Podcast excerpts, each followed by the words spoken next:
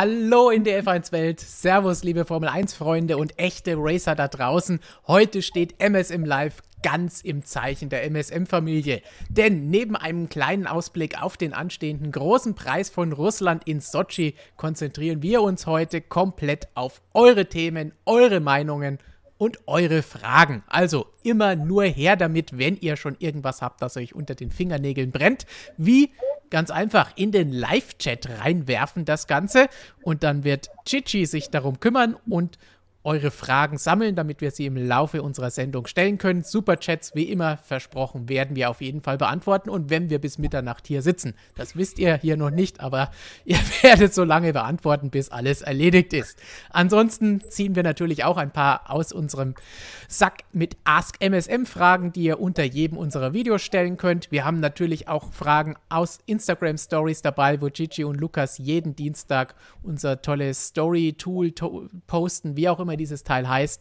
Und ansonsten vielleicht ist auch noch die ein oder andere Brieftaube oder sonst irgendwas bei uns eingegangen. Wir werden genügend Fragen haben, um die Zeit zu füllen und freuen uns auf eure Fragen und Meinungen.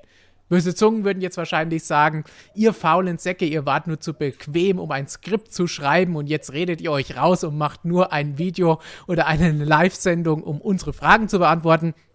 Niemals, das wäre ja noch schöner, wenn wir bis eben stundenlang in Meetings gesessen hätten, vielleicht nur dabei wild über TikTok palavert hätten und uns jetzt hersetzen würden. Das sind Lügen, falsche Behauptungen, komplett an den plattgedrückten Haaren vom Headset herbeigezogen. Nicht herbeigezogen, nicht an den Haaren gezogen zumindest, sind die beiden echten Racer, die ihr links oder rechts, je nachdem, von mir seht. Und auch nicht Jitsi, das sowieso nicht. Denn wir haben wie immer Christian und Flo heute hier bei mir und auch Chichi. Grüßt euch. Servus. Also, ich will Chichi nicht zu nahe treten, aber heute geht definitiv der Style Award nicht an dich, sondern an Flo. Äh, sensationelles Outfit. So äh, gehört sich das. Dass, dass du deine Wettschulden sozusagen hier ähm, eingelöst hast. So heißt das. Das schwierige Wort, das du gesucht hast. Exakt. Aber löst man natürlich gerne ein. Und du hast damit auch gelernt, wette niemals gegen Christian. Das ist ganz gefährlich, weil der hat so viele Wetten am Laufen. Da ist das schwierig. Irgendwann verliert man da immer gegen ihn. Aber ganz wichtig, kommen wir zum einen, den wir eben schon angesprochen haben. Best Dressed Man hier bei MSM heute zumindest. Letzte Woche nach seinem überragenden Videodebüt hier bei MSM Live hast du dich mit den Worten verabschiedet. Ich muss jetzt noch lernen.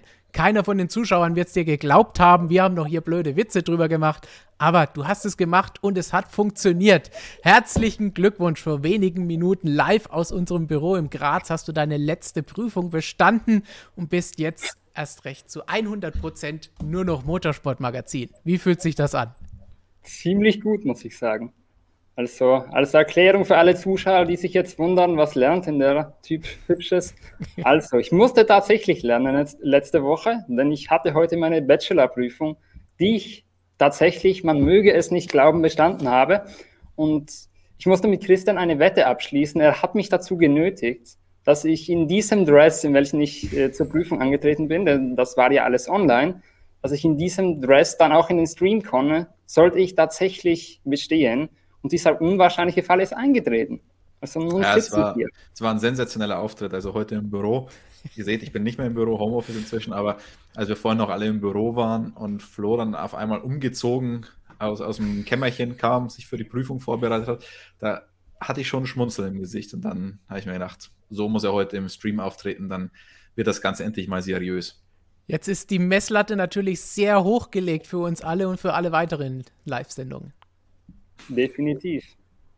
Man muss ja auch dazu sagen, Christian hatte ja mal wieder Angst, dass ich ihm das WLAN-Kabel ansäge. Deswegen hat er schnellstens die Flucht ergriffen. Ist er nach Hause gegangen, da kann ihm keiner irgendwas tun. Außer vielleicht die Sofamenschen kommen wieder vorbei. Und ihr habt es natürlich schon gesehen, Christian ist auch da. Und tja, dieses Jahr hast du den Vorteil, dass du keine Angst vor irgendwelchen Bluthunden in Sochi haben musst, denn erinnerst du dich noch zurück an eins unserer ersten Vlogs, die du aus Russland gemacht hast? Da waren ganz, ganz gefährliche Viecher unterwegs. Ja, nach dem Intro habe ich ja jetzt Angst, dass du das Video wieder ausgegraben hast, Stefan. Nein, dafür hatten wir keine Zeit. Ich meine, wir haben ja das Skript wahnsinnig lange vorbereitet und es leider nicht mehr gefunden. Es ist ja nicht so, dass wir das erst vor fünf Minuten zusammengeschustert hätten. Überhaupt nicht so der Fall. Gut, Gigi, was willst du uns noch sagen? Ähm, erstmal würde ich sagen, verdient äh, Flo's Errungenschaft von heute doch einen Applaus oder auch einen virtuellen Applaus, I don't know. Ähm, Glückwünsche gab es im Chat schon jetzt nochmal ja, hier. Ich wollte gerade sagen. Emojis dazu. Wir machen nachher unsere, unser Bier auf und lassen die Champagnerkorken knallen. I wish. Ähm, ja, was will ich sagen? Wir haben heute die volle Breitseite ähm, Instagram-Fragen. Ich freue mich schon ganz arg auf eine Frage ganz besonders.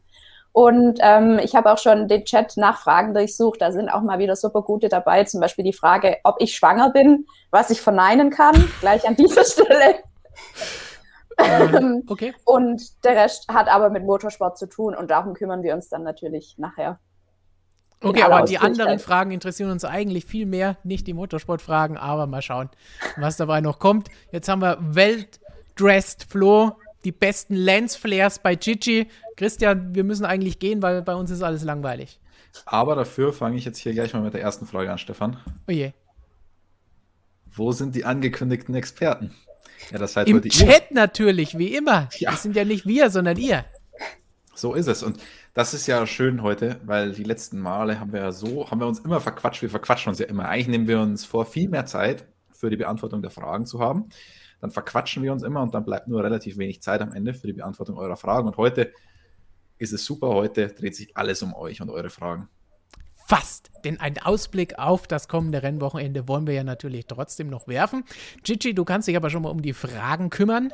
Mal schauen, wie die Sonne steht, wenn du wieder da bist. Ob es dann noch Sonne sagen. gibt. Und wir blicken gen Sochi. Bis gleich. Ich verabschiede mich in den Chat und mache jetzt erstmal die Rollläden runter. Bis so, und wir werfen einen Blick jetzt auf das kommende Rennwochenende. Großer Preis von Russland. Die Formel 1 kommt nach Sochi zurück.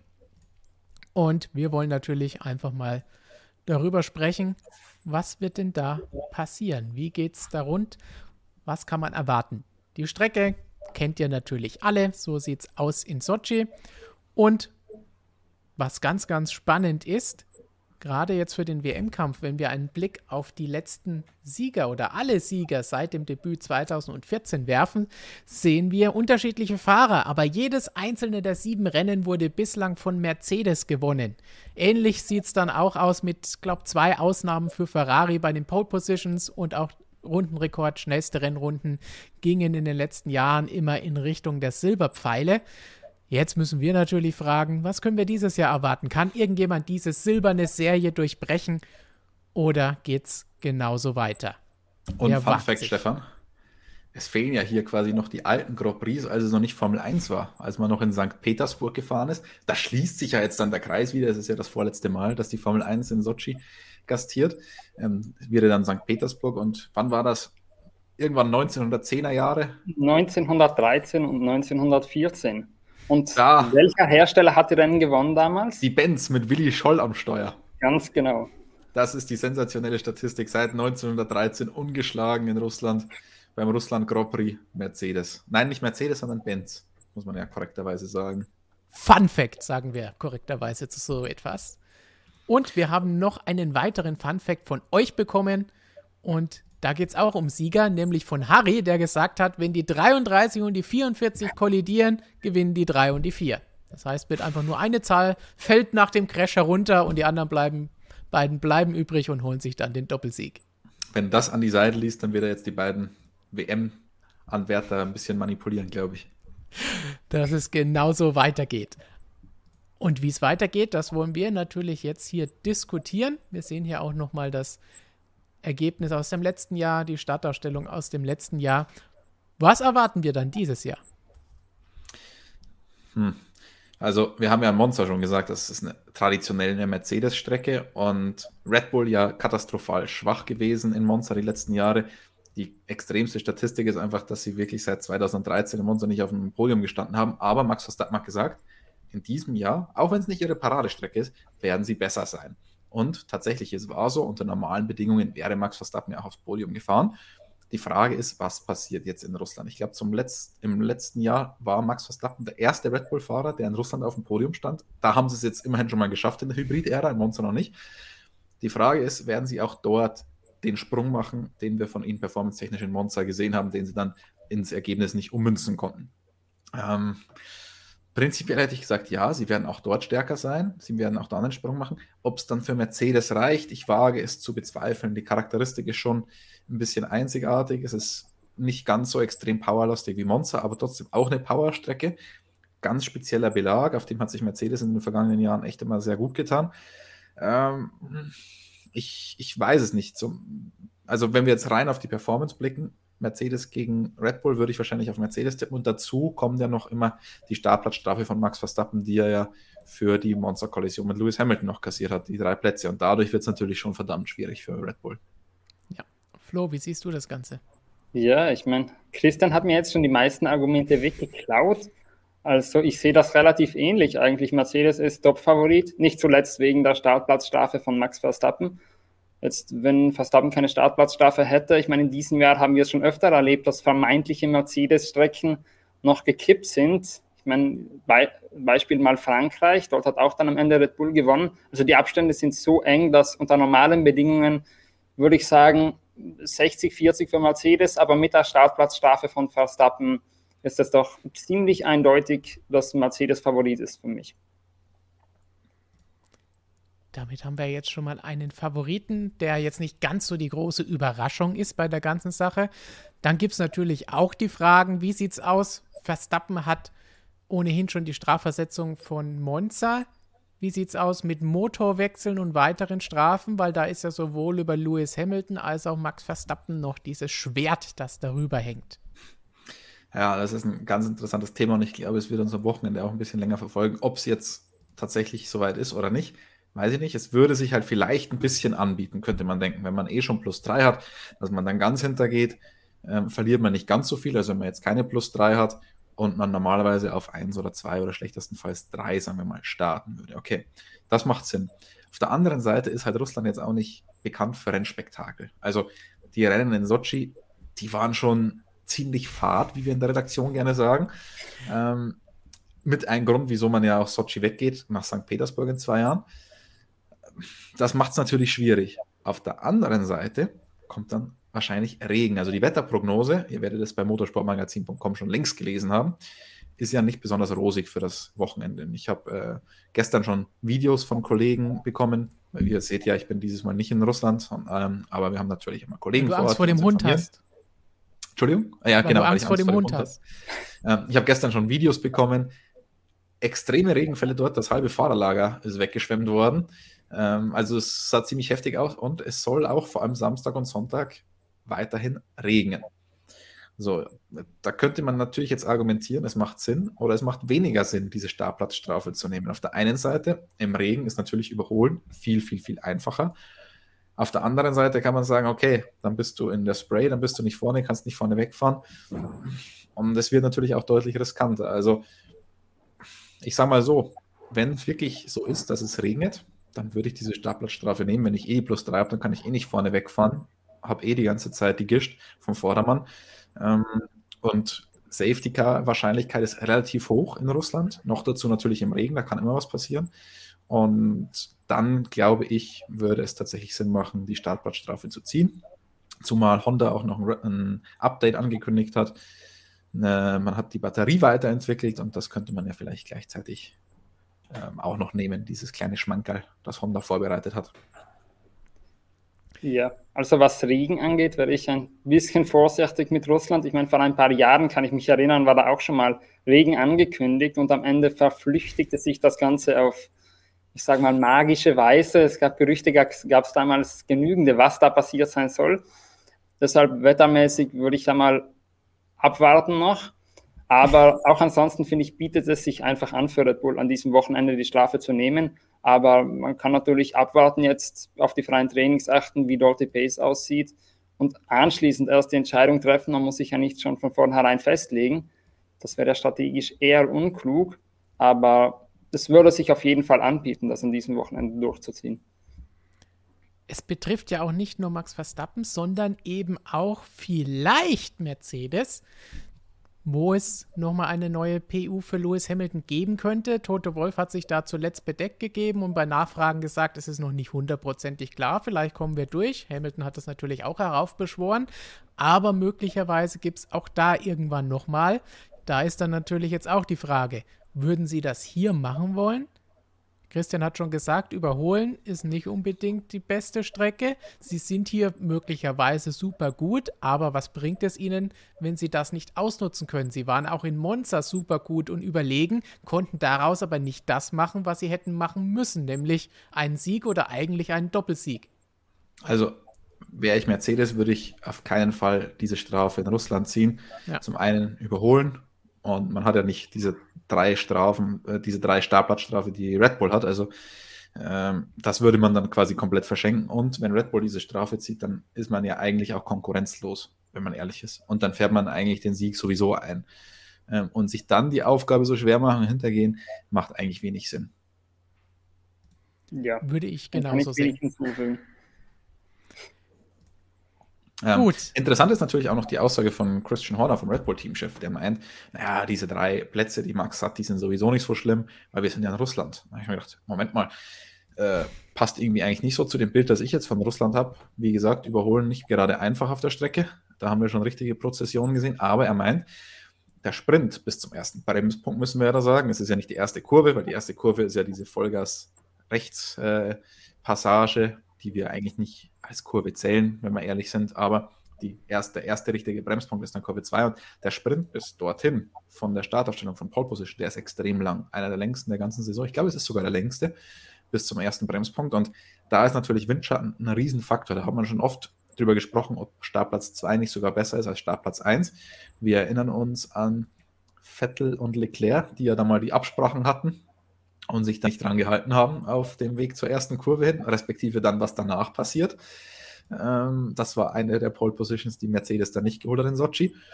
Allerdings würde ich da Christian Horner schon widersprechen, denn es ist ein Unterschied, ob ich von Position 2 starte und dann den Windschatten nutzen kann und vielleicht auf Position 1 gehe oder ob ich jetzt auf, sagen wir mal, Position 4 oder 5 starte, weil dass ich da drei, vier Autos auf einmal überhole in der ersten Kurve, äh, das wäre ein ziemliches Harakiri-Manöver, würde ich jetzt mal so prognostizieren.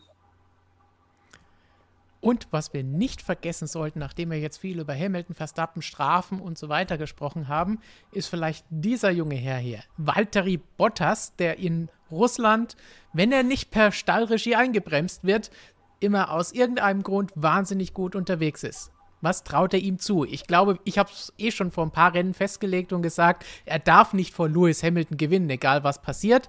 Aber wenn bei Hamilton irgendwas ist, kann er das Ganze dann gewinnen und quasi den Sieg nachholen, den er eigentlich im Monza verdient gehabt hätte, weil da war er das ganze Wochenende über klar der schnellste Fahrer. Also wenn bei Hamilton irgendwas ist, denke ich, ist er der Top-Favorit jetzt in Russland. Ich meine, seine Statistik allein ist schon ziemlich eindrucksvoll. Ich glaube, zwei Siege, wenn ich es richtig im Kopf habe, dann noch einer, den er leider nicht gewinnen durfte. Und ich erinnere mich auch schon im Williams hat er in Russland für sehr gute Runden gesorgt und hat auch gut performt. Also Russland ist vermutlich eine der Strecken, wo er, soweit ich das in meiner Erinnerung nachstöbern kann, mit Hamilton am ehesten noch auf Augenhöhe war. Natürlich, ich meine, wir sind uns, glaube ich, alle einig, wenn Bottas auf 1 und Hamilton auf 2 ist irgendwann im Rennen, dann werden die nicht so ins Ziel fahren. Aber wenn Hamilton wieder allen Erwartens nicht um den Sieg mitfighten kann, dann ist Bottas definitiv jemand, auf den man bei diesem Wochenende achten muss. Ich glaube tatsächlich sogar rein von der Performance her, dass sich da Lewis Hamilton und Walter Bottas nichts geben werden an dem Wochenende, weil ihr habt schon gesagt, Bottas, der Sochi-Spezialist, das ist ja ein ganz spezieller Asphalt dort und irgendwie scheint schon so, als würde Walter Bottas auf, diesem, auf dieser Art Asphalt ein bisschen besser zurechtkommen als auf den anderen Asphalttypen. Ähm, und ich meine, das kann ja jetzt kein Zufall gewesen sein, dass der gute Valtteri, nachdem es endlich offiziell ist, dass er im nächsten Jahr nicht mehr bei Mercedes fährt, das hat da in Monza so aufgetrumpft hat. Also ich glaube da nicht an Zufälle. Ich glaube, dass jetzt ist er einfach befreit. Jetzt ist der ganze Druck von ihm weg. Er, seine Zukunft ist gesichert bei Alpha. Er kann komplett befreit auffahren und ich glaube, das tut ihm sehr, sehr gut. Und der wird da, ich sag mal, auf Hamilton-Niveau sein. Natürlich wird er das Rennen nicht gewinnen dürfen, wenn Lewis Hamilton auch da vorne ist. Ähm, aber performance-technisch sehe ich den schon richtig, richtig gut mit dabei. Kann es denn eine Überraschung geben? Wir hatten jetzt einen Doppelsieg in Orange. Wie sieht es denn diesmal aus? Wenn denn da wieder was knallt oder ist irgendwas Seltsames passiert? Wetterkapriolen? Gibt es irgendjemanden, der ähnlich wie McLaren in Monza plötzlich in die Suppe spucken kann? Hm. Ähm, ich glaube, wenn es regnet, müssen wir erstmal schauen, wie stark regnet.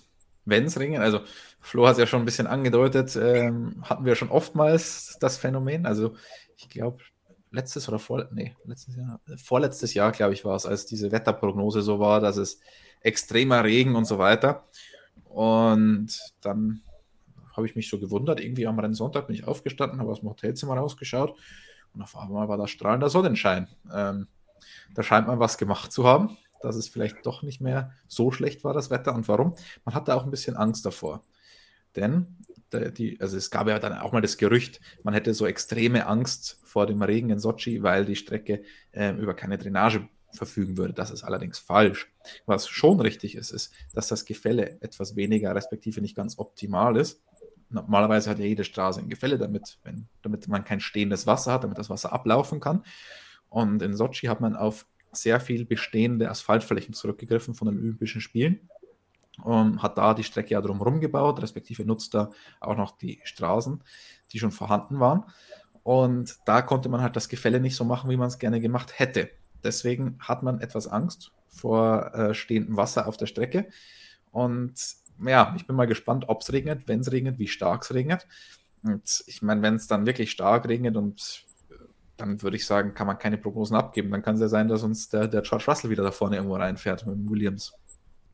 Starker Regen ruft jetzt bei einigen, natürlich vor allen Dingen bei Gigi, die bösen Erinnerungen, Albträume an Spa hervor. Max Power fragt dann auch schon, wird Russland dann also so wie Spa? Ja, ähm, also ich gehe mal nicht davon aus, aber das Risiko besteht natürlich immer. Also die modernen Formel 1 Autos in Kombination mit den Pirelli Fullwets sind halt einfach nicht optimal für solche Bedingungen. Gut, habt ihr sonst noch einen Tipp vielleicht für das kommende Wochenende? Top 3, ihr im Chat gleich mit reinwerfen. Wer gewinnt? Wer fährt aufs Podium?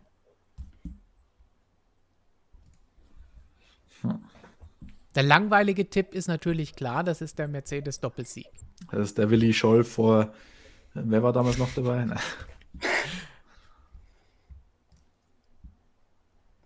Flo, jetzt habe ich so viel gelabert, jetzt musst du auch mal was erzählen. So. Ja, dann fange ich an mit meinem Tipp. Und ich bin ja eher der langweilige Typ, weil ich gerne recht habe. Deshalb tippe ich einfach mal Hamilton vor Bottas und Verstappen. Okay, das ist die wirklich ganz langweilige Geschichte mit Verstappen noch dahinter, was diesmal aber schwieriger wird durch die Strafe.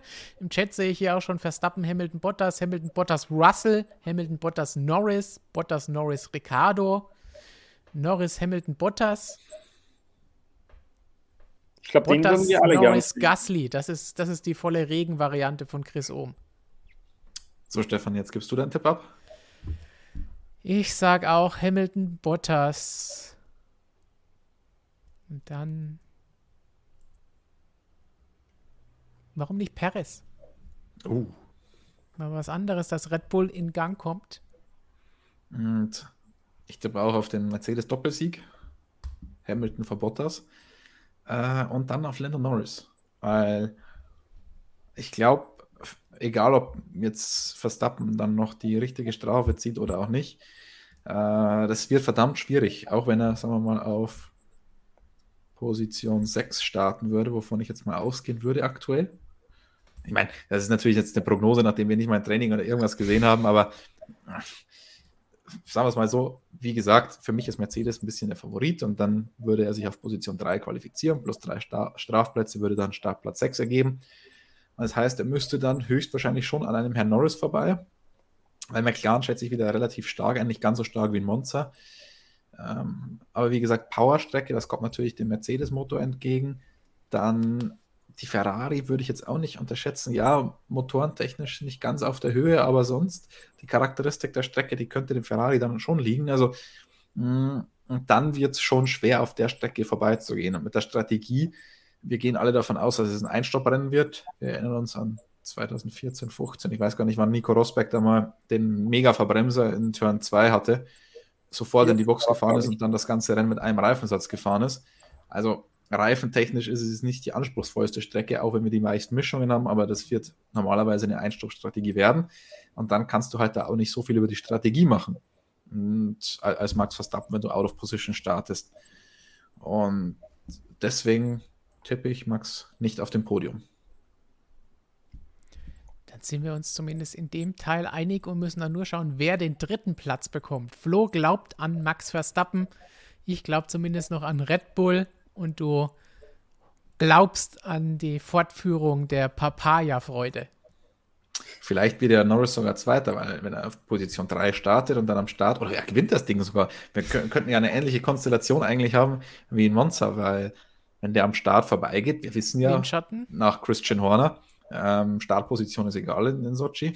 Kannst auch ähm, aus der Ukraine starten ähm, und, und hast trotzdem noch eine Chance, in Kurve 1 vorne zu sein überspitzt formuliert. Also, ich glaube zwar nicht, dass, dass McLaren dann eine Chance hätte, das Rennen zu gewinnen, weil Mercedes hat ja noch die strategische Möglichkeit. Also, ein Auto kann man dann einem Undercut schon äh, überholen, sage ich mal.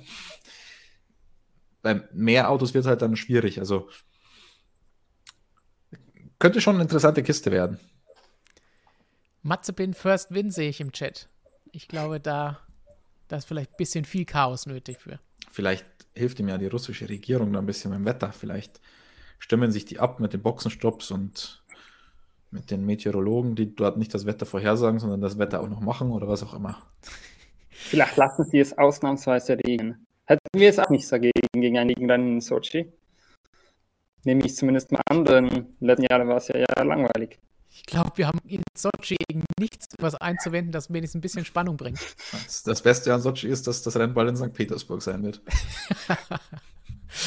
das heißt bestimmt wieder, wir, wir bashen Sochi ohne ersichtlichen Grund. Wobei, man, man muss schon auch fairerweise sagen, also das Bashing ging ja in den letzten, also für euch Fans, hauptsächlich natürlich gegen die Strecke, aber von vielen Leuten, die vor Ort sind, ging ja auch ein bisschen gegen den Ort an sich, weil Sochi jetzt nicht so das äh, die, die Destination Nummer eins ist, sage ich jetzt mal, für westliche ähm, Urlauber. Für die Russen selbst ist das tatsächlich eine Urlaubsdestination, so ein bisschen der, der, das Malle der Russen, kann man schon so sagen. Ähm, ganz am Anfang war aber trotzdem, ich weiß gar nicht, wann ich das erste Mal dort war, ich glaube 2014, 2015, ich weiß es nicht mehr. Ähm, da war echt gar nichts los. Also da hast du dich abends gelangweilt. In den letzten Jahren war schon immer mehr los. Also da ist tatsächlich so, so, eine Stadt entstanden, da konnte, konnte man zuletzt auch schön essen gehen und so weiter. Also das ist gut. Die Fans waren natürlich auch da, weil, okay, im letzten Jahr machen wir mal um das Ganze eine Klammer, um das ganze Thema Fans eine große Klammer drumherum mit Covid.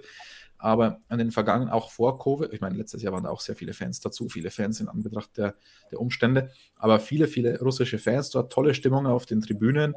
Ähm, also diesbezüglich kann man Sochi eigentlich keinen Vorwurf mehr machen. Nur die Strecke ist halt leider ein bisschen suboptimal. Das wird sich ja, wie gesagt, ändern. Nachdem wir hier schon den WM-Stand haben, werfen wir vielleicht noch mal einen ganz kurzen Blick nach vorne, wie es da so weitergeht. Und da können wir dann vielleicht auch mal drauf schauen, was könnte denn diese WM in diesem Jahr entscheiden? Wir haben jetzt schon oft genug drüber gesprochen. Verstappen, Hamilton, die beiden besten Fahrer im Feld. Wir haben die beiden Autos. Sind es die Strecken, je nachdem, wo es gut läuft? Monza, Sochi, vielleicht eher Richtung Mercedes könnten dann wieder andere Strecken für Red Bull sprechen. Ist es die Performance des Autos selber? Ist es die Fehlerquote der Teams, die ja doch hin und wieder dieses Jahr ungewohnte Bereiche erreicht hat? Red Bull mit einem fehlerhaften Boxenstopp in den letzten 200 Jahren hat es das nicht gegeben. Jetzt hat man mal einen 10-Sekunden-Stop bei Verstappen. Mercedes hatte hier und da auch mal kleine Hänger, egal ob es beim Stops oder bei der Strategie oder kleinen anderen Dingen ist. Ist es vielleicht die Zuverlässigkeit, die dann über Strafen und zusätzliche Motorteile entscheidet? Sind es die Nerven oder die Fehlerquote bei den Fahrern? Was glaubt ihr?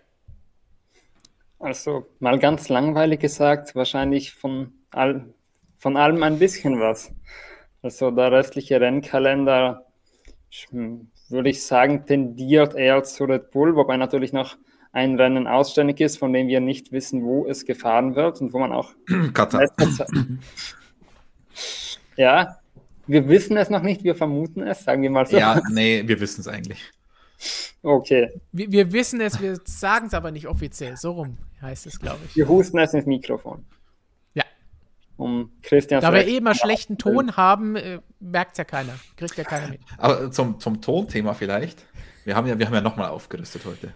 Sehr sensationell. Inzwischen hier. Deswegen verhaspel ich mich vielleicht das ein oder andere Mal, weil es noch ungewohnt ist, mit diesen Dingern da im Ohr zu sprechen. Wenn man dann die eigene Stimme so komisch hört. Also ich hoffe, ihr verzeiht es mir, wenn ich sprachlich heute nicht ganz auf der Höhe bin.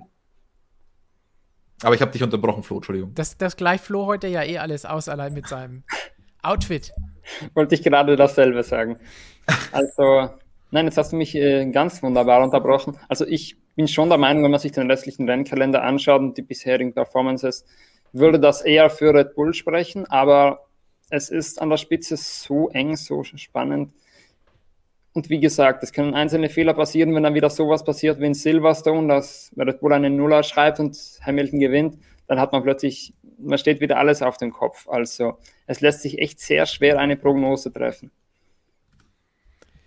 Und was müssen wir dann machen? Abwarten. Abwarten. Richtig.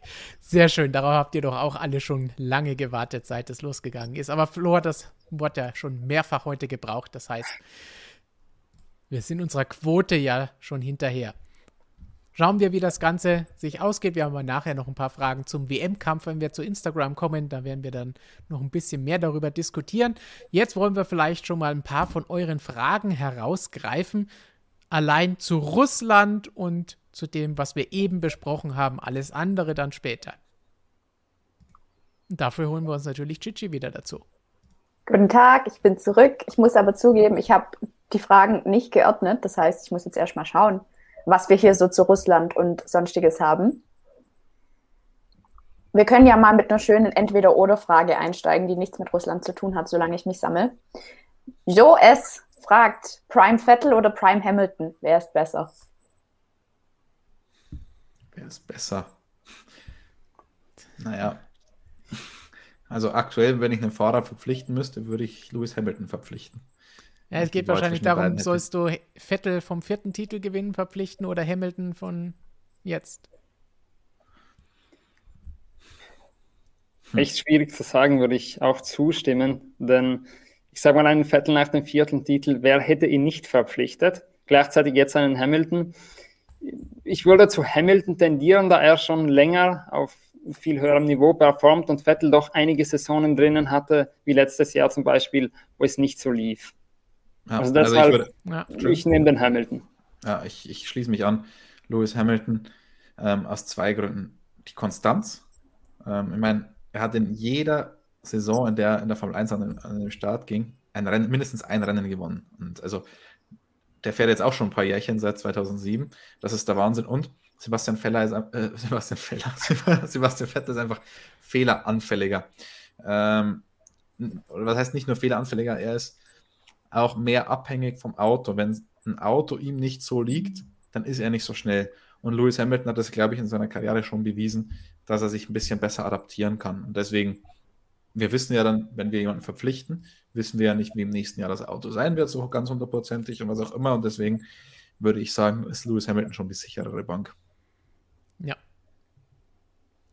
Gut, hast du dich sortiert? Ja, ich habe mich ein bisschen sortiert. Und zwar fragt ähm, Nyan Kun, Ask MSM, was glaubt ihr, wie wird man in Sochi mit dem Regenwetter umgehen? Könnte es wieder zu einer Farce wie in Spa kommen, wenn es zu stark regnet?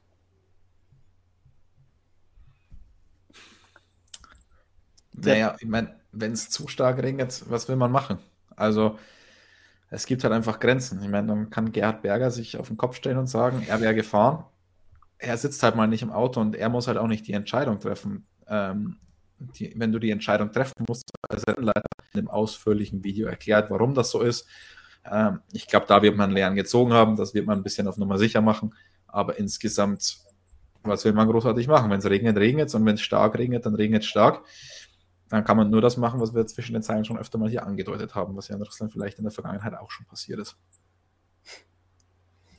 Jetzt kam gerade eine Russland-Frage währenddessen im Chat.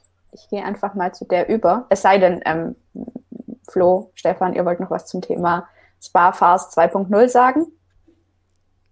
Ich denke, das Einzige, was man dazu sagen sollte, wir brauchen jetzt nicht jedes Mal, wenn die Gefahr ist, dass es vielleicht regnen könnte, glauben, dass das passiert. Das ist jetzt einmal in vielen, vielen, vielen, vielen Jahren Formel 1 passiert, das erste Mal. Und braucht man jetzt nicht Angst haben, dass es ständig passiert. Es erinnert mich, Stefan, jetzt ein bisschen an die Aussage von Toto Wolf. Also er auf ich weiß, ich hatte das eben im Kopf. das heißt, du hast es jetzt heraufbeschworen. Es wird wieder passieren. Denn, Aber erst äh, übernächste Woche. Äh, denn, äh, kurz zur Erklärung: Toto Wolf wurde angesprochen. Das war Sanford, glaube ich. Sanford.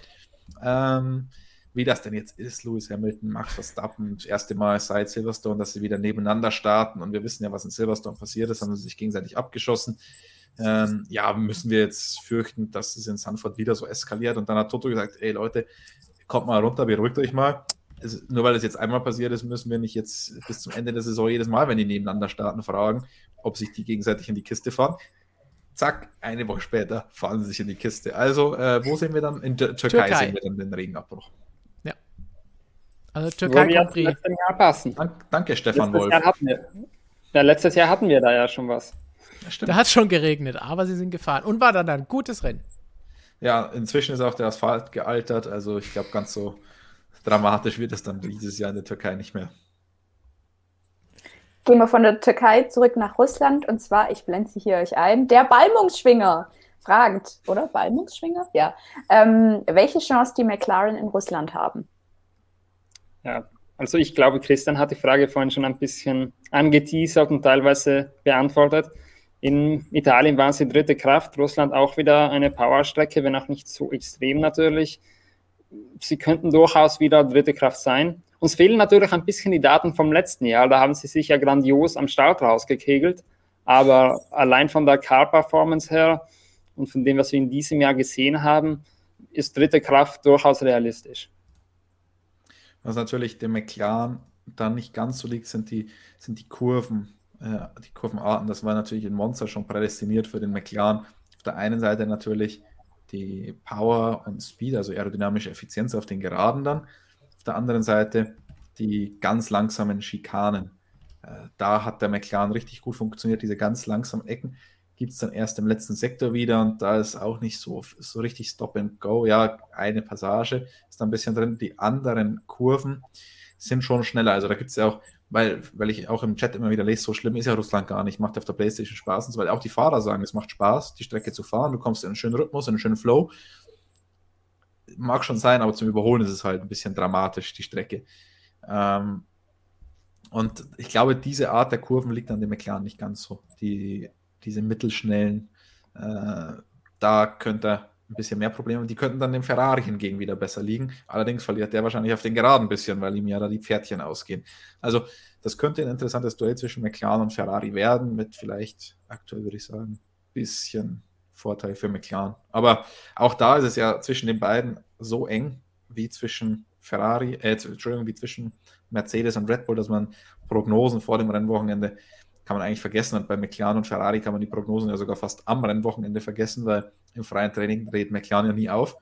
Da sieht man dann höchstens mal in den Long Runs so ein bisschen, was der McLaren machen könnte, bevor es dann richtig ernst wird mit Qualifying und Rennen.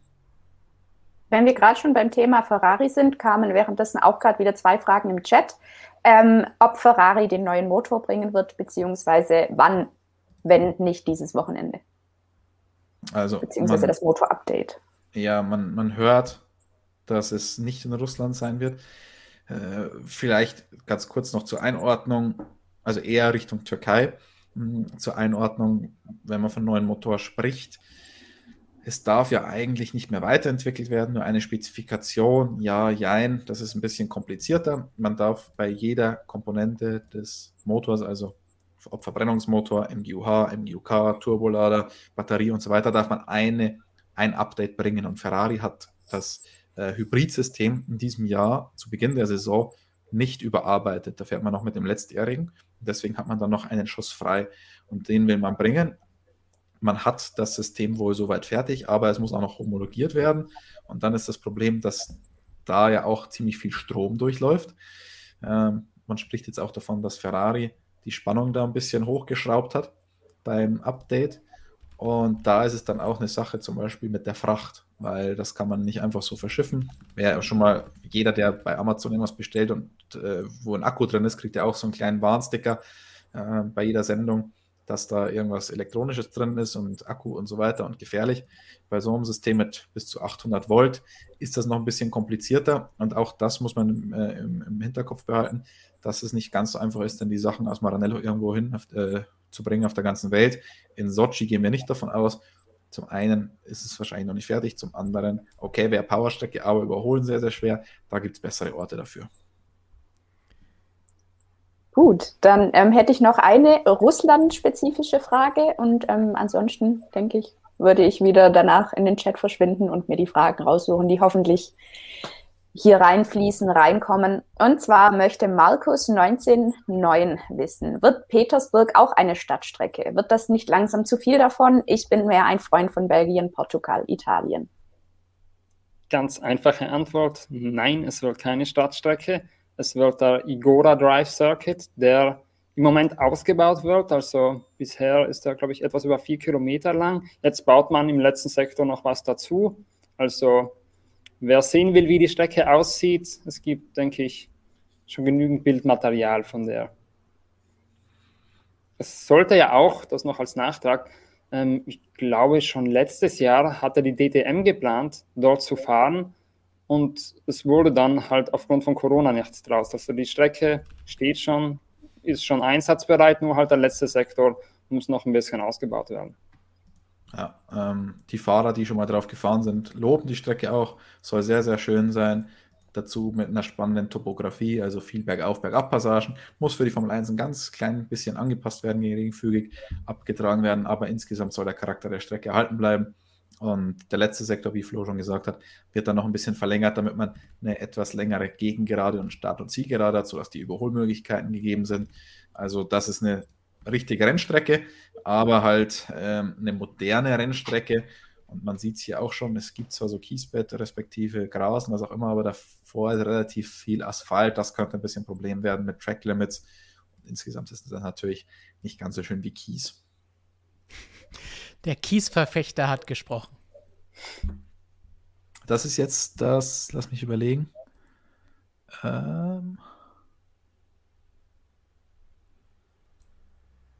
bin ich ein bisschen überfordert mit der Strecke. Das sieht mir jetzt nach weder noch alt noch neu aus. Das ist ein Thielke-Bild, das wir im CMS hatten. Der, der, letzte Sektor sieht ein bisschen anders aus, aber äh, ist auf jeden Fall noch nicht die, die finale Variante jetzt, die hier zu sehen ist. Ja. Dürfte schon eine Weile her sein. Gut, dann Gigi durchwühlt jetzt wieder den Chat nach euren Fragen. Richtig. Also fleißig Fragen stellen. Bis gleich. Bis gleich. Und wir können derweil schon mal ein paar andere Fragen uns ansehen, die ihr uns schon gestellt habt. Zum Beispiel hier diese Frage von Alex H. Erstmal vielen Dank für diese Frage und natürlich auch die Unterstützung für diesen Superchat. Er stellt gleich ein Szenario auf. Verstappen und Hamilton crashen noch ein paar Mal. Werden wie Schumi 1997 disqualifiziert und Lando Norris gewinnt die Fahrerweltmeisterschaft ohne einen Sieg. Gut, aber wenn die noch ein paar Mal crashen, würde ich ja fast davon ausgehen, dass Lando irgendwann mal abstauben wird.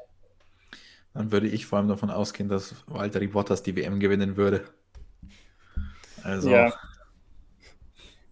Und vor allem, dass sie beide disqualifiziert werden, finde ich doch eher schwierig. Ich meine, es sei denn, sie kommen auf ganz blöde Ideen, wie ein Herr Schumacher 1997 in Jerez.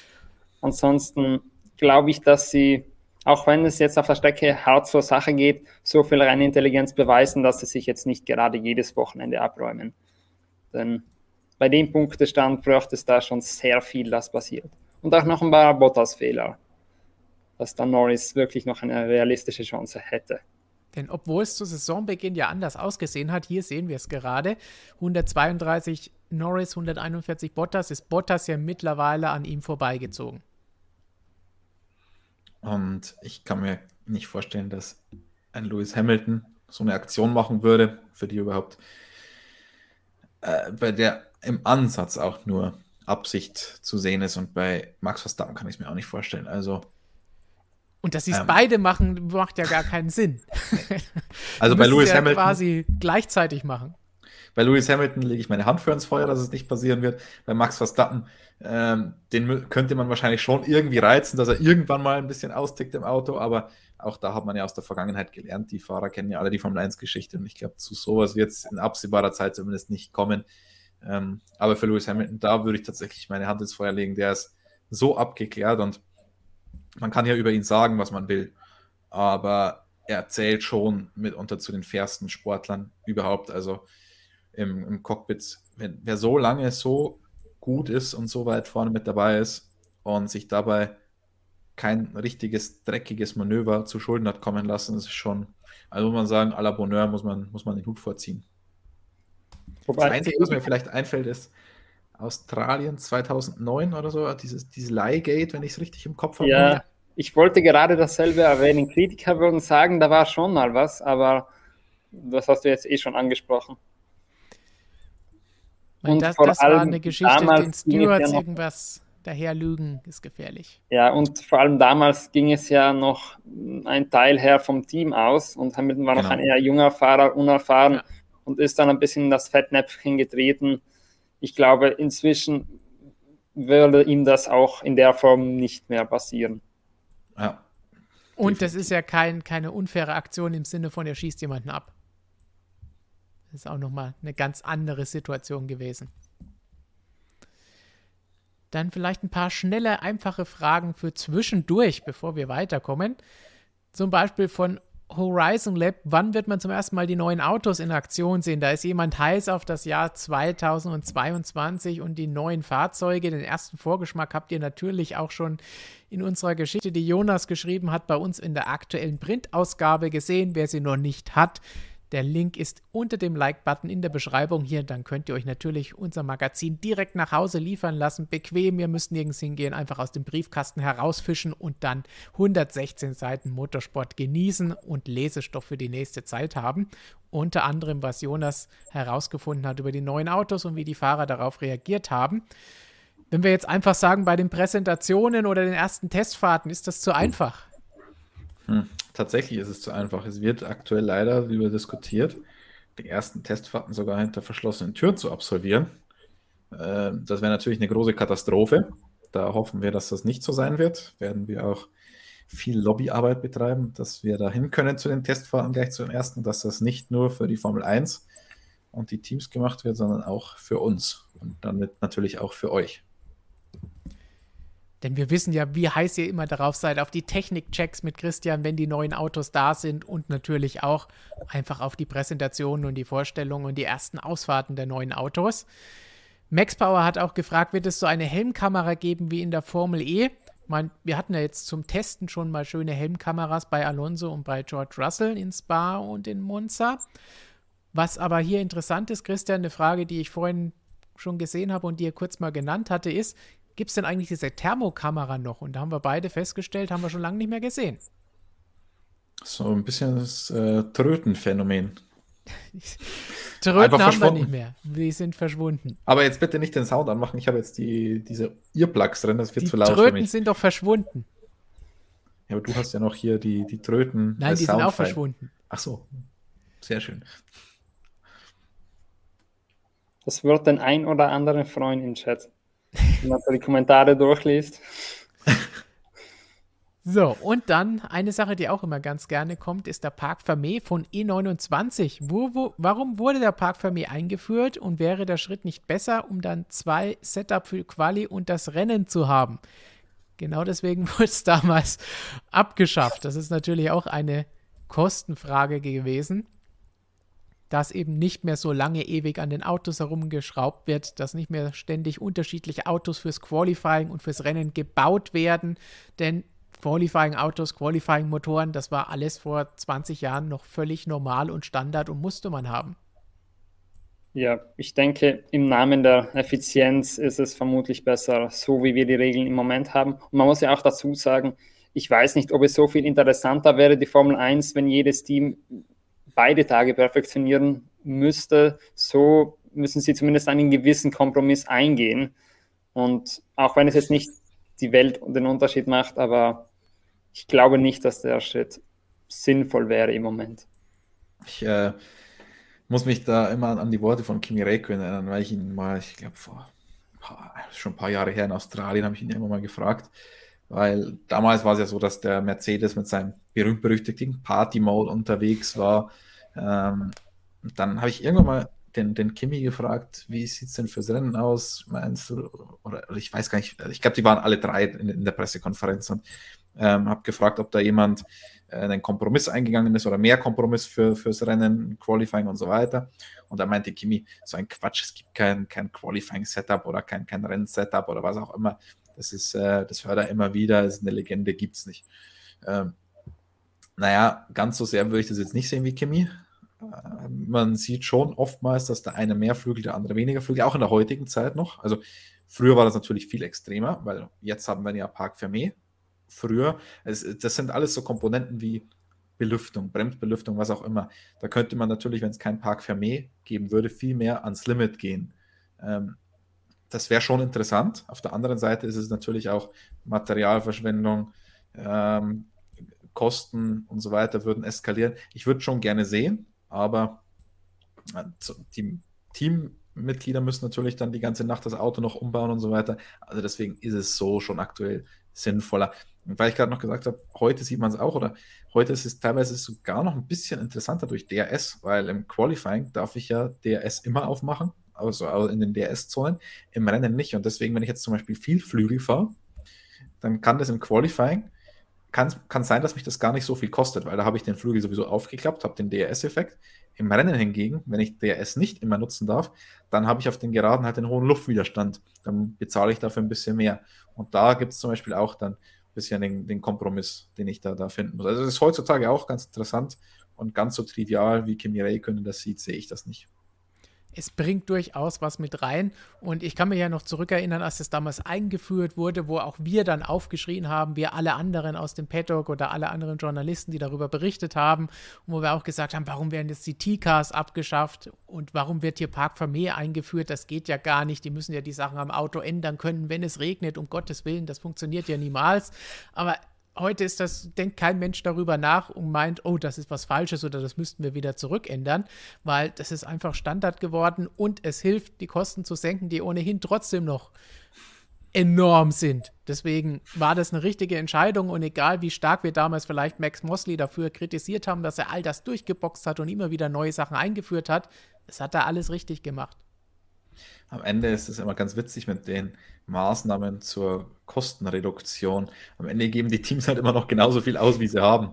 Und dann ist es völlig egal, ob ich das jetzt machen darf oder nicht. Alles, was sie haben, geben sie aus. Und deswegen ist das mit der Budget-Obergrenze eigentlich jetzt mal auch ganz sinnvoll, weil ja. dann kann man solche Sachen vielleicht auch mal wieder ein bisschen freier gestalten, weil dann muss ich alles im Rahmen meines, meines Budgets schaffen.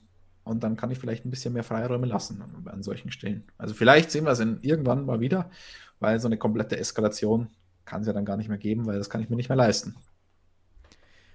Wollen wir vielleicht auch noch mal über Sebastian Vettel sprechen? Stefan95 fragt, meint ihr, Vettel war enttäuscht, dass Aston Martin auch mit anderen Fahrern gesprochen hat? Warum eigentlich Alonso? Was kann der, was Vettel nicht kann? Ja, enttäuscht kann ich jetzt nicht beurteilen. Ich bin weder Psychologe noch bin ich Vettels Psychologe, also keine Ahnung.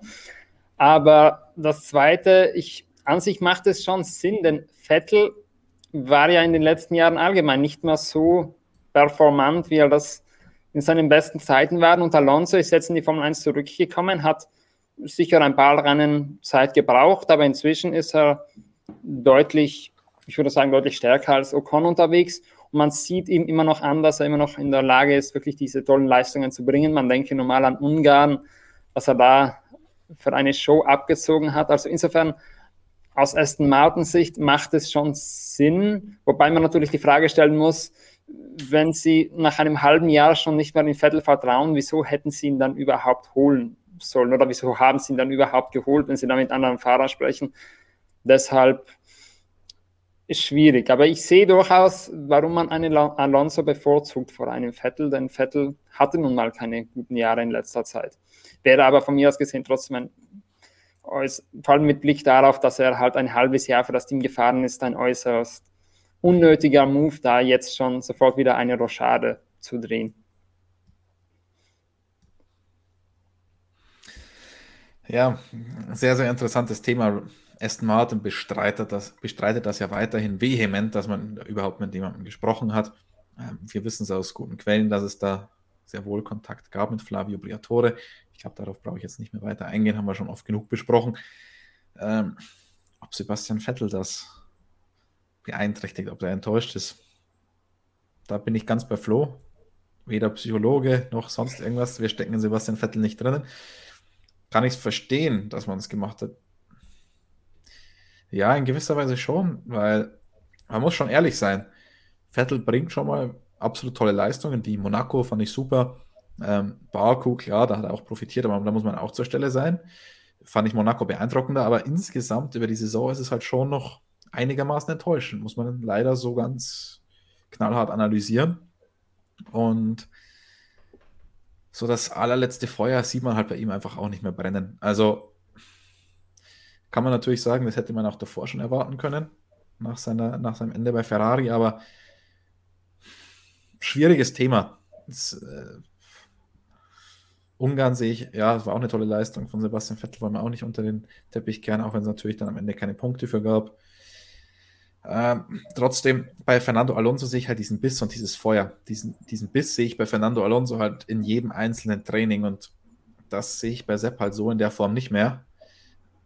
Auch, wie gesagt, da müssen wir wahrscheinlich auch noch sagen, stecken wir auch nicht in ihm drin. Die äußere Wahrnehmung ist, mag da auch eine andere sein, als es tatsächlich in ihm drin aussieht. Also von meiner Perspektive ist es schon so, dass dieses ganz, ganz große Formel 1 Feuer nicht mehr unbedingt in ihm brennt äh, wenn ich die Zitate aus der Pressemitteilung richtig interpretiere, hat er auch nicht mehr besonders viel Bock auf diese Saison. Die hat er abgeschrieben und die bringen wir jetzt noch irgendwie rum. Aber es geht natürlich alles auf 2022 und das ist natürlich der interessante Punkt. Und ich glaube, das ist auch der einzige Punkt, wieso er dann tatsächlich jetzt noch weitergemacht hat. Dass 2022 so vieles durchgemischt wird. Zum einen natürlich nur in Autos, die will er wahrscheinlich auch einfach mal fahren. Die Testfahrt mit Pirelli mit den 18 Zoll Reifen, die haben ihn positiv gestimmt. Er sagt, die Reifen sind gut, die sind wahrscheinlich besser als die davor. Also das macht ihm da Hoffnung. Dann natürlich ganz neue Autos, auch immer interessant zu fahren für jemanden, der den Motorsport so liebt. Und zum anderen natürlich Budget-Obergrenze und die Entwicklung des Teams. Und da ist ja dann Aston Martin schon so ein ganz klein bisschen der Geheimfavorit, wenn man so will. Da wäre es jetzt auch eigentlich fahrlässig, jetzt hinzuschmeißen und 2022 nicht abzuwarten, wenn ich als Rennfahrer und als jemand denke, der vielleicht auch nochmal Erfolg in seiner Karriere haben will. Also da jetzt dann so aufzuhören, ähm, glaube ich nicht, dass das Sinn gemacht hätte und das ist auch das, was Sebastian Vettel dann motiviert 2022, da diese ganz, ganz große Chance des großen Umbruchs in der Formel 1. Wenn es dann nicht klappt, dann glaube ich, war es das, dann war es das, was wir von Sebastian Vettel in der Formel 1 gesehen haben. Spannende Idee kommt von Stresser 1893 zu uns. Könnte Christian auch mal mit einer Helmkamera durch den Paddock laufen? sagt er mit einem kleinen Smiley, mit einem Rosberg-Explosions-Smiley hinterher. Ähm, da kann man vielleicht mal einen kleinen Blick hinter die Kulissen werfen, wenn wir heute eh nur Fragen beantworten und solche Geschichten haben. Ist vielleicht für euch auch ganz interessant, was wir da zum Beispiel im Paddock auch überhaupt filmen dürfen. Denn wir schreiben es gerne mal in Kommentaren, wenn unter den Videos heißt, oh, warum habt ihr keine Rennszenen oder sonst irgendwas. Rennszenen ist einfach erklärt, Lizenzgeschichte, aber auch bei unseren Vlogs sind wir von der Formel 1 aus eingeschränkt. Das heißt, 10 Minuten pro Tag dürfen wir da nur filmen und auch da zum Beispiel nur mit ganz speziellen Geräten. Das heißt, Christian kann jetzt nicht einfach seine Helmkamera aufzwingen, die er natürlich da hinten irgendwo in seiner Schublade hat, wie jeder normale Mensch. Wer hat keine Helmkamera? Aber solange die Helmkamera nicht so einen Sticker da drauf hat, darf er die gar nicht verwenden. Und, Und man muss Sticker natürlich dazu noch sagen, das würde Christian die Frisur ruinieren. Das, das geht gar hat. nicht. Ich, wenn, dann hätte ich gern so einen Trinkhelm mit Kamera. Wäre wär das machbar? So links und rechts ein Spital rein, dann so ein Trinkschlauch und dann. Du als großer Spitalhändler, Dealer im, im Fahrerlager. Wäre wär eine gute Aktion. Aber ich habe euch hier schon die Stickerchen gezeigt. Die braucht man. Das eine ist Fotosticker. Jede Kamera im Formel-1-Fahrerlager, die fotografiert, muss so einen Sticker haben. Und dann gibt es hier noch Moving Images. Ähm, das heißt, dann darf man auch mit dieser Kamera filmen und so weiter. Die kriegt man natürlich auch nur, wenn man entsprechende Sachen unterschreibt. Also ganz äh, heftige Auflagen, die uns die Formel 1 da gibt, ist natürlich auf der einen Seite auch verständlich, weil die TV-Stationen viel Geld für die Rechte bezahlen und die muss man ja auch irgendwie ein bisschen schützen. Trotzdem würden wir natürlich gerne viel, viel, viel, viel, viel mehr machen. Wir würden euch gerne so viel zeigen, aber ist leider nicht. Wir dürfen zum Beispiel auch keine Interviews mit Fahrern machen auf Video an der Strecke oder mit Teampersonal generell nicht. Das wäre natürlich sensationell. Ähm, aber ja, da könnt ihr das Ganze natürlich noch nachlesen. Das dürfen wir natürlich schon. Deswegen Printmagazin, da gibt es dann die ganz ausführlichen Interviews, aber natürlich auch auf der Website und in der kostenlosen App für Android und iOS. Zum Beispiel Lando Norris in der aktuellen Ausgabe. Und in der kommenden Ausgabe gibt es auch spannende Interviews, die wir gerade schon vorbereiten und schreiben werden. Also seid gespannt und sichert euch dieses Abo, damit ihr das auch ja nicht verpasst. Ich habe auch schon hier im Chat wieder gelesen, ähm, darfst du denn überall was essen? Darfst du in alle Sticker, kann ich dir ausdrucken, wie viele braucht ihr? Okay, wir haben auch einen großen Drucker, aber ich fürchte, die würden das erkennen. Aber Christian wurde gefragt, darfst du denn überall rein und was essen in den Motorhomes? Ja, aktuell darf ich nirgends rein. Ist nicht, äh, weil ich mal im, im Vollsuff randaliert habe oder so. Ausnahmsweise mal nicht. Ähm, das ist eben, eben aufgrund der, der Pandemie so, dass wir in keine Hospitalities reingehen dürfen. Wer uns schon länger folgt, der weiß ja auch, dass wir eine Zeit lang auch im letzten Jahr durften wir gar nicht ins Fahrerlager rein, was epidemiologisch ich meine, ich bin da jetzt kein Experte, aber wahrscheinlich nicht ganz so viel Sinn gemacht hat, dass wir da ausgesperrt waren, weil es ja alles unter freiem Himmel ist und mit Maske und so weiter. Sei es drum, inzwischen dürfen wir wieder ins Fahrerlager, aber eben nicht in die Hospitalities, weil das sind geschlossene Räume. Da wir, wir haben immer noch ganz viele verschiedene Bubbles, also Blasen, die wir einhalten müssen, in denen wir uns bewegen dürfen, mit denen wir Close Contacts haben dürfen, also engen Kontakt. Ähm, da zählen die Teams natürlich nicht dazu, die haben da ihre eigenen Blasen und also das ist jetzt nicht nur eine Gruppe, so ein ganzes Team, sondern die haben viele Untergruppen dann wiederum. Weicht inzwischen alles ein bisschen auf mit zunehmender Impfquote und was auch immer. Trotzdem, wir haben den Covid Code of Conduct, an den müssen wir uns halten. Sehr, sehr ausführliches Papier der FIA. Ähm, und da ist aktuell auch noch nicht vorgesehen, dass die Impfung da irgendeinen Einfluss drauf haben würde. Und deswegen müssen wir uns da noch an alles halten, unter anderem für uns in keine Hospitality rein. Und ganz witzige Geschichte. Mm, manche Journalisten, die jetzt nicht bei jedem Rennen dort sind, die vielleicht nur, also was heißt nur, die national akkreditiert sind, die einmal im Jahr bei einem Rennen da sind, bei ihrem Heimrennen, die kennen sich da natürlich nicht so gut aus und sind jetzt nicht die Regelstreber schlechthin. Ihr wisst ja, Motorsportmagazin.com hat nicht nur die vier Ordner, wenn es ums Reglement geht, sondern ich habe mir tatsächlich alle einzelnen Seiten des Code of Conduct ausgedruckt, habe mir alles markiert welche Regeln wir einhalten müssen und so weiter. Macht leider nicht jeder so. Dann wussten manche nicht, dass sie da nicht ins, äh, zu gewissen Uhrzeiten dürfen wir auch nicht ins Fahrerlager, respektive nicht alle Zonen des Fahrerlagers betreten. Und einer ist dann tatsächlich mal in eine Hospitality rein. Hat der, ähm, hat der Viermann gesehen, der Bruno Farmin, der, der Covid-Delegierte, gab es Ärger. Der durfte dann die nächsten Rennen oder wurde dann gebannt. Ich weiß nicht mehr ganz genau, was das Ergebnis war. Auf jeden Fall ist das noch ein bisschen blöd. Früher war es aber schon so, äh, dass wir da zu den Teams in die Hospitalities gehen durften. Natürlich nicht jetzt zu jedem und immer, aber zu gewissen Zeiten und konnten dann auch lecker Mittag essen oder was auch immer. Das vermisse ich. Das Essen, das ist das Wichtigste, weil manchmal bist du dann abends da und hast nichts zu essen bekommen. Und darfst Wobei, dann wie in Italien noch nicht mal essen gehen. Uh, ja. Äh, aber da muss man sagen, das hat sich auch gebessert. Im letzten Jahr war es ja das erste, Jahr, erste Mal, so dass wir nicht ins Fahrerlager durften und uns da entsprechend, man kann sich ja das nicht vorstellen. Also, das ist ja eigentlich, kann man sagen, ein eigenes Dorf. So Formel 1 Strecke, so ein Formel 1 Fahrerlager. Und da gibt es jetzt keine Imbissbuden oder irgendwas, wo man sich groß Essen kaufen könnte. Gibt es einfach nicht. Das heißt, wir sind dann zu den Teams gegangen. Da gab es dann auch immer gewisse Essens, fixe Essenszeiten für einen Journalisten und was auch immer ähm, und haben uns dann bedient. So, jetzt durften wir nicht mehr ins Fahrerlager, durften nicht mehr zu den Teams, gab kein Essen. Jetzt können wir uns da dort aber auch nichts kaufen. Blöd gelaufen, könnte man sagen. Also haben wir im letzten, seit letztem Jahr dann die ähm, Veranstalter die Auflage, glaube ich, uns was zu, zur Verfügung zu stellen. Und die ersten Rennen war das teilweise noch sehr, sehr, sehr mau. Also ich erinnere mich da in Budapest, das war so ein sehr grenzwertiges Mikrowellenfutter. Also wirklich Mikrowellenfutter, das dann im Kühlschrank war. Wir mussten das dann in die Mikrowelle selber reinmachen, die Löcher noch reinstechen in die Folie und so weiter. Nichts gegen Mikrowellenfutter, äh, esse ich oft genug im, im, Büroalltag, aber das war schon sehr, sehr, sehr grenzwertig. Das hat sich jetzt inzwischen gebessert, weil die ganzen Strecken natürlich auch wissen, wo, ähm, was da kommt und haben sich darauf eingestellt und das ist deutlich besser geworden. In Imola hatten wir da eigentlich ein eigenes Restaurant fast, also es war sensationell, muss man auch mal ein großes Lob aussprechen.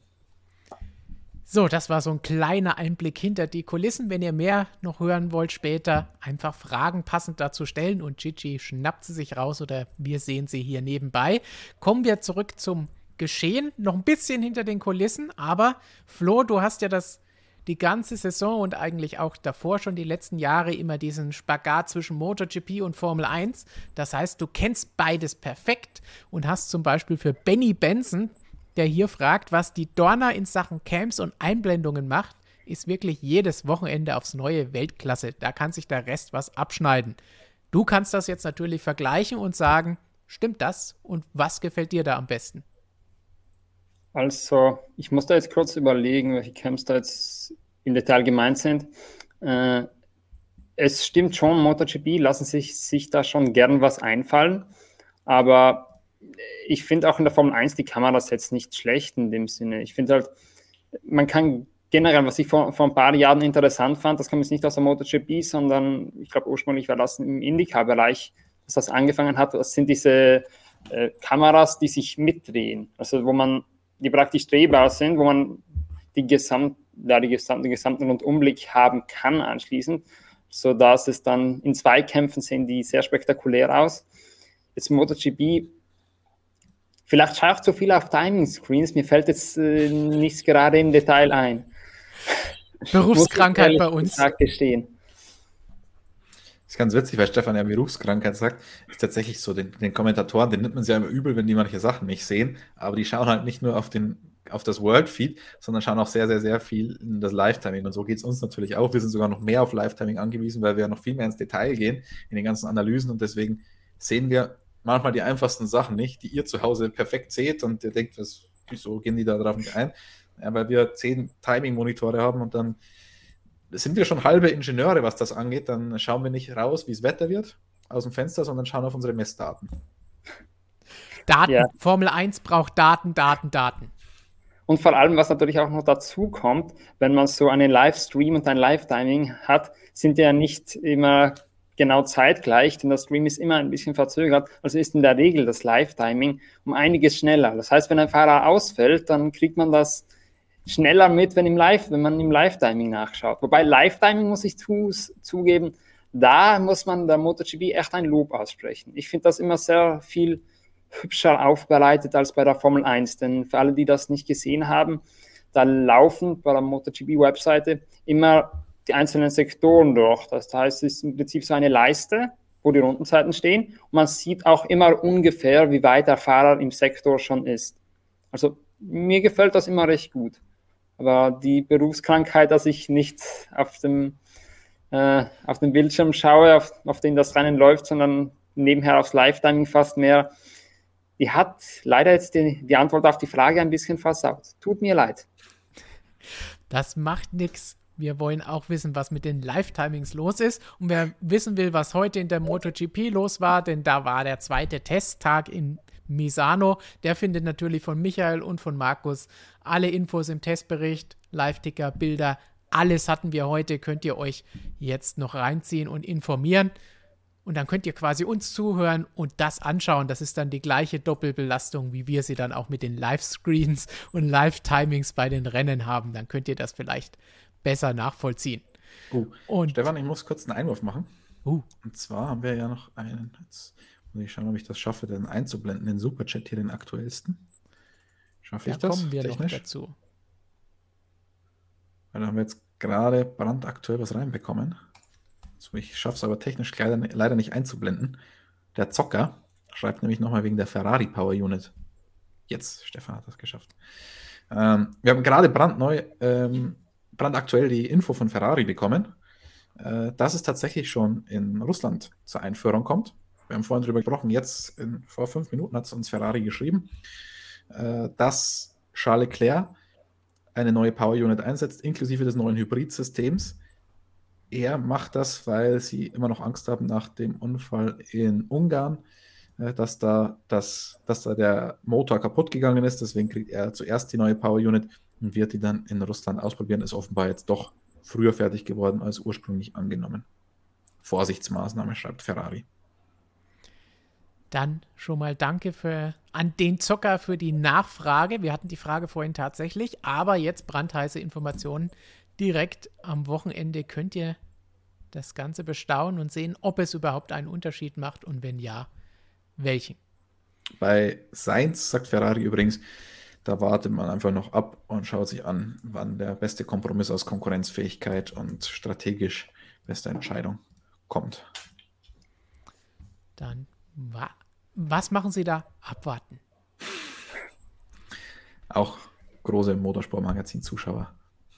Mein Andreas Seidel sagt auch ständig, das heißt, in der Formel 1 ist das weit verbreitet. Dann schauen wir doch gleich noch weiter, wenn wir eben schon bei den Superchats waren. Von AG kommt die Frage, wieso wurde beim Elbenwechsel darüber diskutiert, dass er bei Williams nur fahren darf, wenn die Red Bull-Verbindung gekappt wird? Da die Motoren eingefroren sind, kann Red Bull doch nichts mit den Insights anfangen. Einleitend dazu, das Ganze hat Toto Wolf aufgeworfen, als er genau danach gefragt wurde und dann gesagt hat, hey, klar kann der für Williams fahren, ist ja Williams, die können nehmen, wen sie wollen. Aber unsere Power Unit wollen wir natürlich nicht, dass da ein Red Bull Junior drin sitzt oder Red Bull Fahrer drin sitzt und dann entsprechend vielleicht irgendwelche Informationen da rüberbringen kann. Aber die Dinger sind jetzt eingefroren. Aber, Christian. Ja, über die Thematik habe ich mich ja fast mit Toto Wolf ein bisschen gestritten. über die äh, Williams, Red Bull, Mercedes-Thematik. Er meinte, die ganzen Fragen, die da jetzt aus, äh, aus dieser Ecke kommen, da werden wir doch instrumentalisiert von irgendwem. Nein, war natürlich nicht so. Wir wurden davon niemandem instrumentalisiert. Aber wenn Toto Wolf sagt, er hat ein Problem damit, dann darf man sich ja schon offen fragen, warum hat Toto Wolf da ein Problem damit? Weil es ist ja nicht sein Team. Es ist ja ein Kundenteam und auf ein Kundenteam sollte ein Motorenhersteller keinen Einfluss haben bei der Fahrerentscheidung, außer es ist natürlich eine fixe Abmachung, so wie jetzt bei Haas und Ferrari, dass sie sagen, okay, ihr kriegt den Motor billiger oder was auch immer und dafür können wir einen Fahrer einsetzen. Aber so ein die scheint es ja offenbar zwischen Williams und Mercedes nicht zu geben und dann hat sich da meiner Meinung nach Mercedes auch rauszuhalten aus der Entscheidung. Ähm, wieso hat er da trotzdem Angst? Naja, Motoren eingefroren? Jein.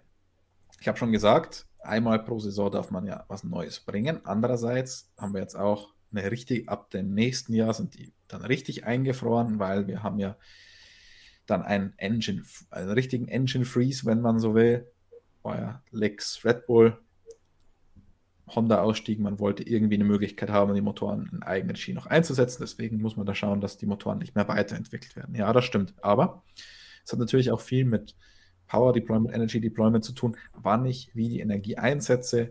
Und solche Sachen kann man ja durchaus auch noch anpassen. Und deswegen hat, und das ist ja auch was, was der Fahrer deutlich mehr mitkriegt. Der kriegt ja jetzt nicht mit, wo die MGUH ähm, genau, naja, wobei, wo die MGUH ist, äh, das steht ja im Reglement drin, aber der weiß jetzt nicht genau, was die da in den, in den Brennräumen machen, um die Verbrennung noch effizienter zu machen. Das kriegt ja der Fahrer nicht mit. Da geht es um so Einstellungssachen und das kriegt der Fahrer mehr mit und da könnte man möglicherweise tatsächlich ein bisschen IP transferieren. Maximal Kimi kriegt das mit, weil wir wissen, er liegt immer unter dem Auto. Ja, der macht in seiner Freizeit nichts anderes, als die Power Units auseinanderzunehmen und zusammenzubauen. Deswegen sind die Teile ja auch so teuer, weil Kimi Räikkönen das halt nicht umsonst macht. Der lässt sich das gut bezahlen und äh, steht dann immer bei den bei Ferrari jetzt aktuell äh, im, im, Werk in Maranello und baut die Motoren auseinander und wieder zusammen. So wie es Arriva Bene uns einst erzählt hat. so ungefähr. Gut. Nächste Frage. Gehen wir wieder zurück zum Thema Sebastian Vettel. Die Frage kommt aus der Schweiz. Vielen Dank dafür an 42 dBH. Sepp kann ja bekanntlich sehr gut mit dem Blown Diffusor zurecht. Kann es sein, dass ihm die Ground Effect Autos von 2022 wieder eher entgegenkommen oder kann man das nicht vergleichen? Und ich füge hinzu, muss man das erst abwarten?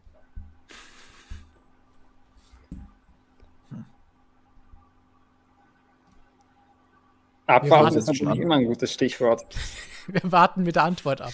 Ähm, würde ich jetzt eine Prognose abgeben müssen, würde ich sagen, nein, man kann es nicht vergleichen. Ähm, die, also der angeblasene Diffusor war schon was Spezielles. Zum einen natürlich, weil er korrespondiert mit der Gaspedalstellung. Irgendwann hat man ja auch dann bei den Motorenherstellern erkannt, okay, wir verbrennen da jetzt einfach Benzin, auch wenn er kein, keine Leistung braucht, nur damit der Abtrieb konstant bleibt und so weiter. Also es gab lange Zeit eine Abhängigkeit zwischen Gaspedalstellung und Abtrieb. Das hat Sebastian Vettel offenbar sehr, sehr gut hinbekommen. Es war aber insgesamt auch so, dass das Auto halt dadurch mit dem Heck am Asphalt geklebt ist. Und das war, glaube ich, der entscheidende Punkt für Sebastian Vettel, dass ihm das sehr, sehr, sehr, sehr, sehr gut gelegen hat. So ein ruhiges, stabiles Auto auf der Hinterachse. Ähm, was kann man davon jetzt auf nächstes Jahr übertragen? Im Wesentlichen wird der Abtrieb anders generiert als in der aktuellen Saison oder in der aktuellen Formel 1. Es wird aber, so sagen es alle Prognosen, deutlich weniger Abtrieb sein. Und weniger Abtrieb heißt dann natürlich insgesamt ein weniger stabiles Auto.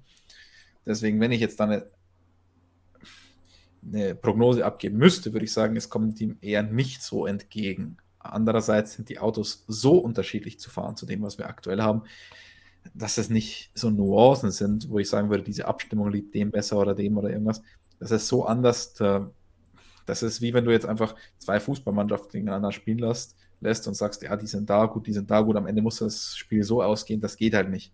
Du kannst diese Prognose nicht abgeben. Deswegen in der Theorie würde ich sagen, kommt es ihm eher nicht so entgegen. In der Praxis ist so viel anders, so unterschiedlich, kann man nicht sagen.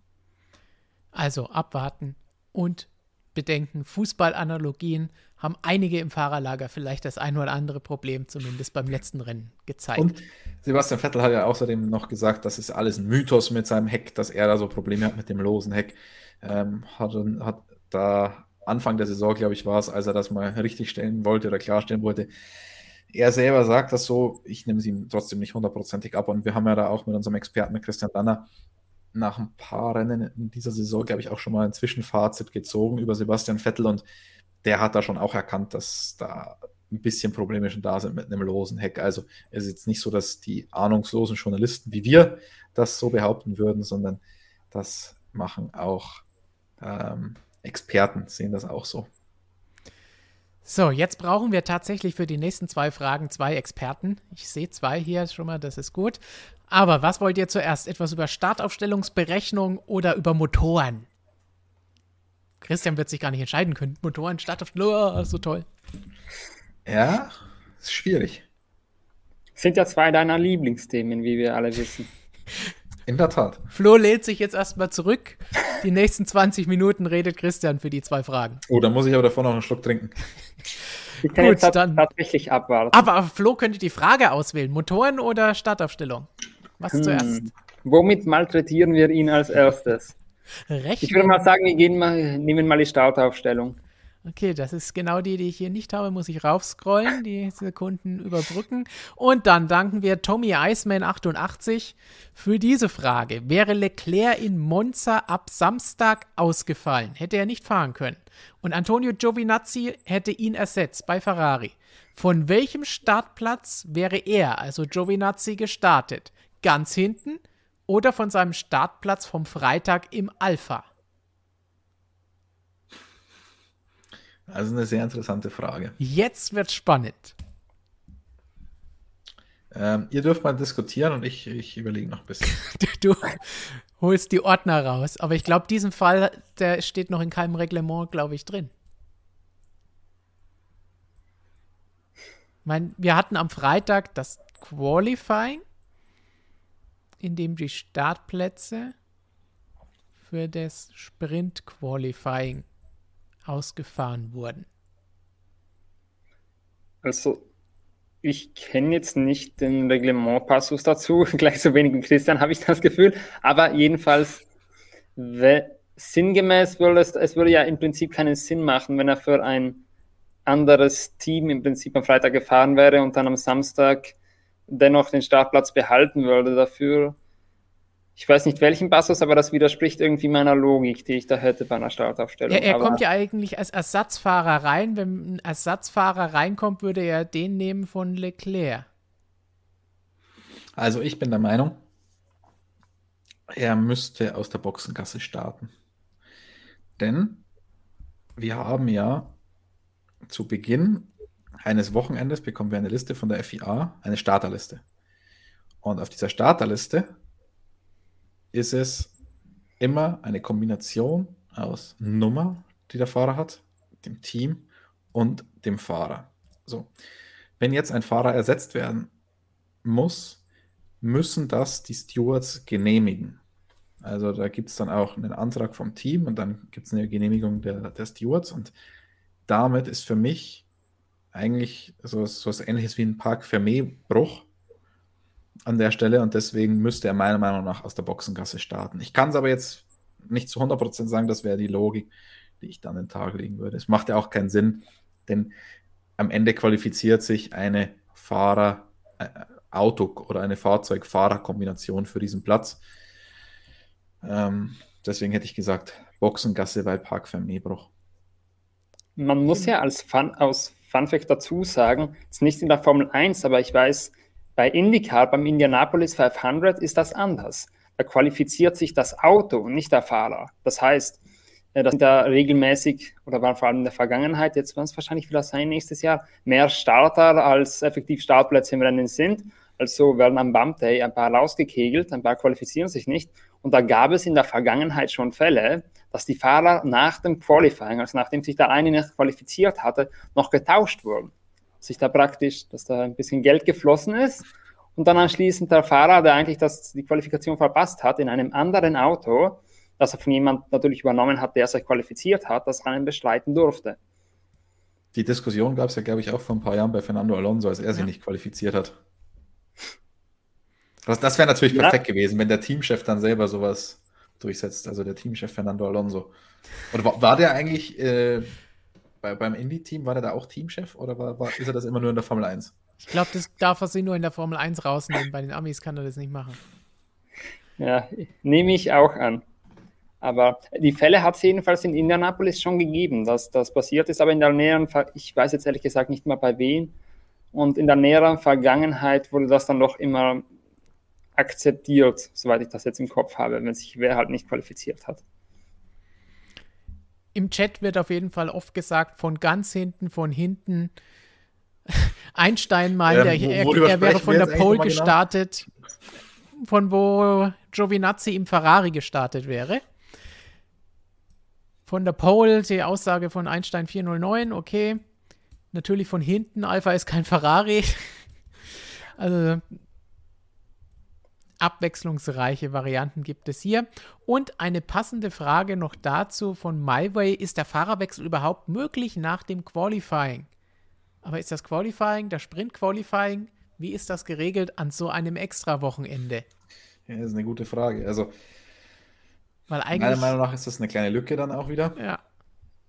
Weil das tatsächliche Qualifying ist ja dann das Sprint-Qualifying, das für die Startaufstellung ausschlaggebend ist. Und noch dazu hat er ja an allen Sessions auch noch teilgenommen, Antonio Giovinazzi. Die Frage wäre dann eher, was der ähm, für den Alpha-Ersatzfahrer, also für ja, Kubica, Kubica war ja schon im Einsatz. Dann zweimal fahren. ähm, also da wäre dann eher die Frage, darf der starten? Also äh, bei Giovinazzi sehe ich keinen Grund, wieso, überhaupt, wieder so, wieso er nicht starten hätte dürfen. War alle Sessions dabei. Die Frage wäre dann der Ersatz bei Alpha gewesen. Aber die Regel ist ja eigentlich, man muss ein Training bestritten haben, wobei das Qualifying als Training zählt. Und dann wäre das ja mit FP2 möglich in diesem Fall. Ja, aber FP2, äh, da waren ja, war es ja die letzten fünf Minuten, glaube ich, als Leclerc ausgestiegen ist. Ähm, das heißt, FP2 wäre nicht mehr gefahren, das heißt, es wäre dann erstmal das Sprint-Qualifying gewesen. Ähm, das ist dann, aber laut Reglement ist es tatsächlich eine Practice. Ich glaube, es heißt ganz offiziell Sprint Qualifying Practice Session. Ich habe es mehr ganz im Kopf auf jeden Fall. Ist ja Qualifying, wird vom Reglement als Practice Session angesehen. Wie du schon richtig sagtest. Deswegen, ich glaube, letztes Jahr war er auch am Nürburgring Mit äh, Nico Hülkenberg haben wir ja so einen ähnlichen Fall gehabt, der sich dann innerhalb von Q1 ans Auto und Strecke gewöhnen musste. Also dieses Ding, diese, ich nenne es nur noch Ding, das wird immer besser. Wir haben ja jetzt schon öfter darüber gesprochen, dass es bei Mercedes Sprint Qualifying Race heißt. Wenn wir jetzt deine Aussage noch hinzunehmen, ist es ein Sprint Qualifying Race Practice Session. Das heißt, es ist einfach alles. Ich, äh, ich muss noch mal ganz kurz im, im Reglement blättern. Moment. Ich muss den anderen Computer schnell hochfahren dafür. Ihr könnt aber weitermachen. Wir machen gleich mit der nächsten Frage. Das war jetzt zum Warmwerden die, die Rechenregelfrage von Tommy. Und Tommy hat gleich noch eine Frage hinterhergeschoben. Da geht es um die Motoren, wie schon angedroht. Will Audi und Porsche vielleicht deshalb gleichzeitig als Motorenpartner in die Formel 1 einsteigen, dann ab 2026, um zwei verschiedene Motoren zu probieren? Den besseren Motor bekommen dann am Ende beide Hersteller. Kann ich mir nicht vorstellen. Also, das ist äh, zu teuer. Ja.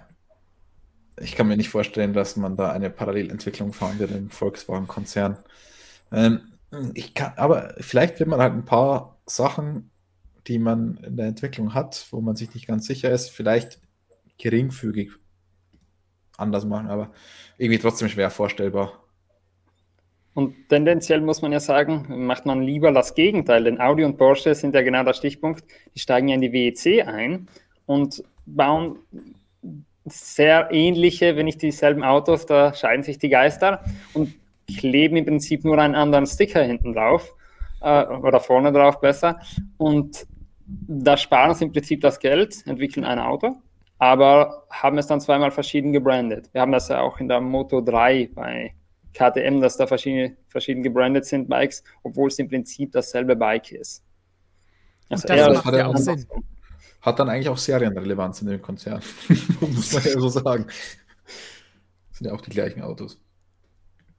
Und nur so macht es in der heutigen Zeit und Situation, denke ich, auch Sinn, dass wenn Hersteller das Geld für die Investitionen da ausgibt, dass er das dann doppelt nutzen kann und dafür den doppelten Marketing-Gegenwert bekommt, weil ansonsten ist es reiner Wahnsinn, so ein Wettrüsten da zu veranstalten im eigenen Konzern.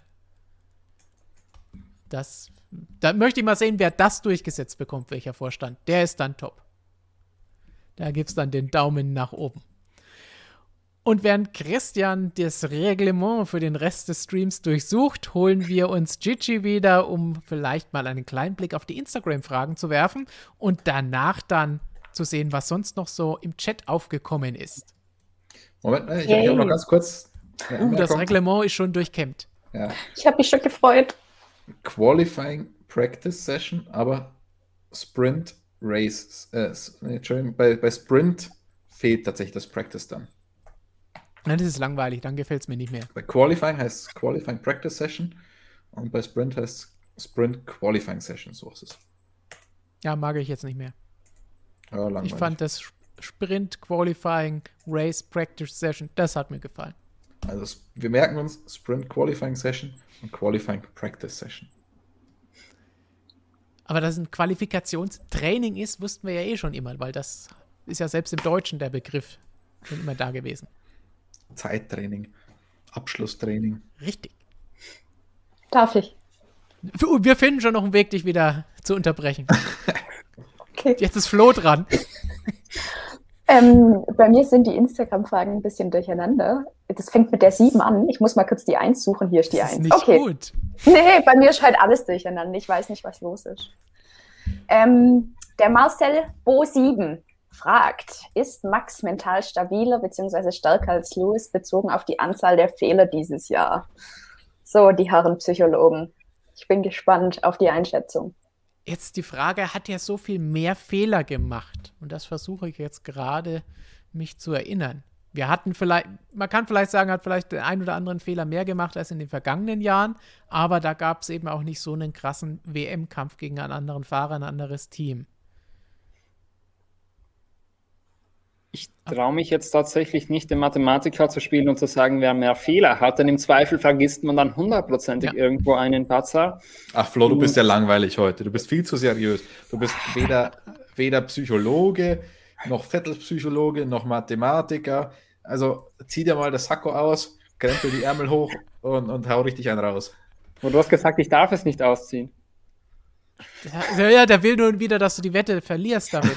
Ja. Wenn noch was machen musst. So kennen wir ihn, dieser Manipulator, dieser Menat. Der versucht schon die Grauzonen des Reglements auszunutzen.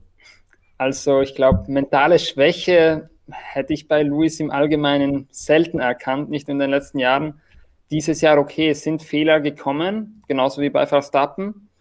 Aber ich würde sagen, nein. Wenn Fehler kommen, es muss ja nicht immer nur mentale Schwäche sein. Fehler können ja auch so mal passieren. Natürlich, wenn man mit 15 Sekunden Vorsprung vorne wegfährt und das Auto irgendwie managen kann, dass dann tendenziell weniger Fehler passieren, als wenn man auf Platz 2 hinter einem Verstappen herjagt. Das ist irgendwie logisch. Aber ich würde jetzt einem Hamilton, ich würde mich nicht trauen, einem Hamilton mentale Schwäche unterstellen, denn ein Hamilton, der ist in die Formel 1 gekommen und war von Anfang an so top dabei. Ich hätte bei dem, ich glaube, in den, wie lange ist er jetzt dabei? 14 Jahren, die er fährt, sowas wie mentale Schwäche selten erkannt. Mhm. Maximal Philippe, vielleicht. Philippe Massa sieht das anders. Hm? Felipe Massa sieht das auch an. Also 2007, klar, die letzten zwei Rennen. Und Felipe Massa äh, sieht das auch ein bisschen anders. Wann war das? 2011, Elf oder als sich die beiden, elf, ähm, als sich die beiden gefühlt jede, jedes Training in die Kiste gefahren sind. Also das war deutlich öfter als äh, Hamilton und Verstappen. Es überhaupt dieses Jahr noch schaffen können. Übrigens, ganz witzige Geschichte. Felipe Massa war in Monza vor Ort und der hatte auch, glaube ich, Die die, Interviews. Interviews. danach gemacht und der war generell im Einsatz irgendwie das ganze Wochenende für F1 TV. Die Interviews waren ja eh schon relativ witzig. Das war sehr, sehr sympathisch, aber viel bei rumgekommen ist nicht. Es wurde viel gelabert. Der könnte auch bei uns im Stream rein theoretisch mitmachen. Ja. Ähm, aber als der dann bei den, in der Interviewzone rumgelaufen ist, wo wir auf die Fahrer gewartet hat, haben, da haben die ganzen Fans, die von oben, von dem Boxengebäude, irgendwie VIP-Fans, was auch immer, alle, die den gesehen haben, sind komplett ausgerastet. Die lieben den immer noch. Ähm, und es war schwer, tatsächlich dann die Fahrer zu hören, weil die Leute Felipe Massa so sehr gefeiert haben. Das war ziemlich witzig. Immer noch äußerst beliebt bei allen. Und ich weiß noch, 2010 war ich mal in Monza beim Rennen, da hat ja Fernando Alonso gewonnen. Ich glaube, Vettel wurde Zweiter, Massa Dritter, wenn ich es richtig im Kopf habe. Da war ja auch für die ganzen Italiener, hat er da der Falsche gewonnen. Also Felipe Massa ist schon der richtige Fanliebling da noch in Italien. Hast du dich gut drumherum gewunden, darauf zu, dich zu äußern, ob Vettel, äh, ob Vettel sage ich schon, ob Hamilton oder Verstappen mentale Schwächen haben? Naja, also Hamilton hat schon gezeigt, dass es was anderes ist, ob er jetzt da vorne weg alleine fährt oder ob er im WM-Kampf ist. Ich finde, also man hat schon gesehen, dass es einen Unterschied gibt. Definitiv, weil so Fehler wie eben Baku oder Imola hätte er nicht gemacht letztes Jahr. Ja. Sage ich jetzt und dann schreibt, schreibt der nächste ähm, aufmerksame Zuschauer gleich in, in den Chat da und da er und da haben auch so Fehler Aber, gemacht. aber meistens war es da dann im Training oder irgendwo, wo er Ja. mal in, in die Mauer gefahren ist und hinterher hat er trotzdem gewonnen. Ähm, aber trotzdem, ich weiß nicht, ob das eine mentale Schwäche ist, so wie Flo das eben gesagt hat, finde ich zu hoch gegriffen. Ja, ist halt und, unter Druck. Genau. Wenn man einen Fehler macht, dann ist es Fehler. keine mentale Schwäche. Das, Ähm, ist, das gehört zu diesem, zum Racing dazu. wenn er das jetzt jedes Wochenende machen würde, dann okay. So ist es halt, er ist halt am Ende auch nur ein Mensch. Ja. Und, aber bei Verstappen, stellen wir die Frage. Ja, hat er auch schon, er hat auch schon ein paar Fehler gemacht. Teilweise halt Fehler, über die man auch diskutieren kann, weiße Linien und so weiter, aber am Ende waren es auch Fehler, die Punkte gekostet haben.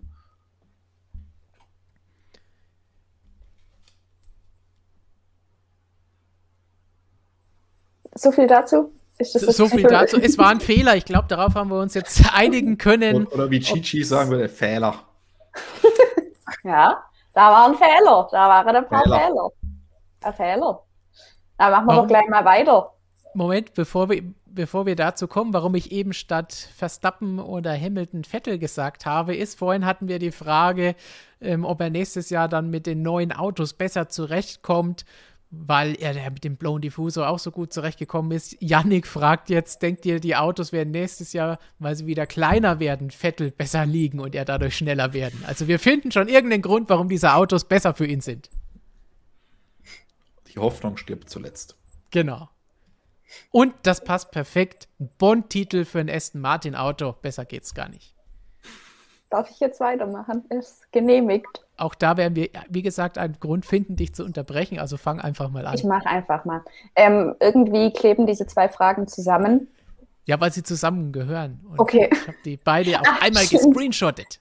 Okay, okay.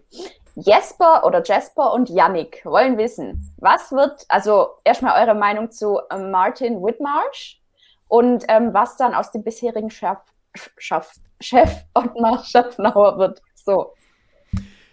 Die Frage kam relativ häufig, sowohl in den Kommentaren mit dem Hashtag AskMSM, wo ihr unter jedem unserer Videos Fragen stellen könnt, als auch heute schon hier im Chat oder auch auf Instagram. Deswegen, Martin Wittmarsch ist zurück, der ehemalige McLaren-Teamchef ist zurück in der Formel 1 oder ist er direkt in der Formel 1 zurück?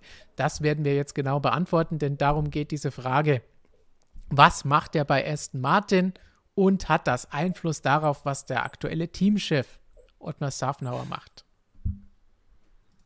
Also ich okkupiere gleich mal die Schaffnauer Frage für mich.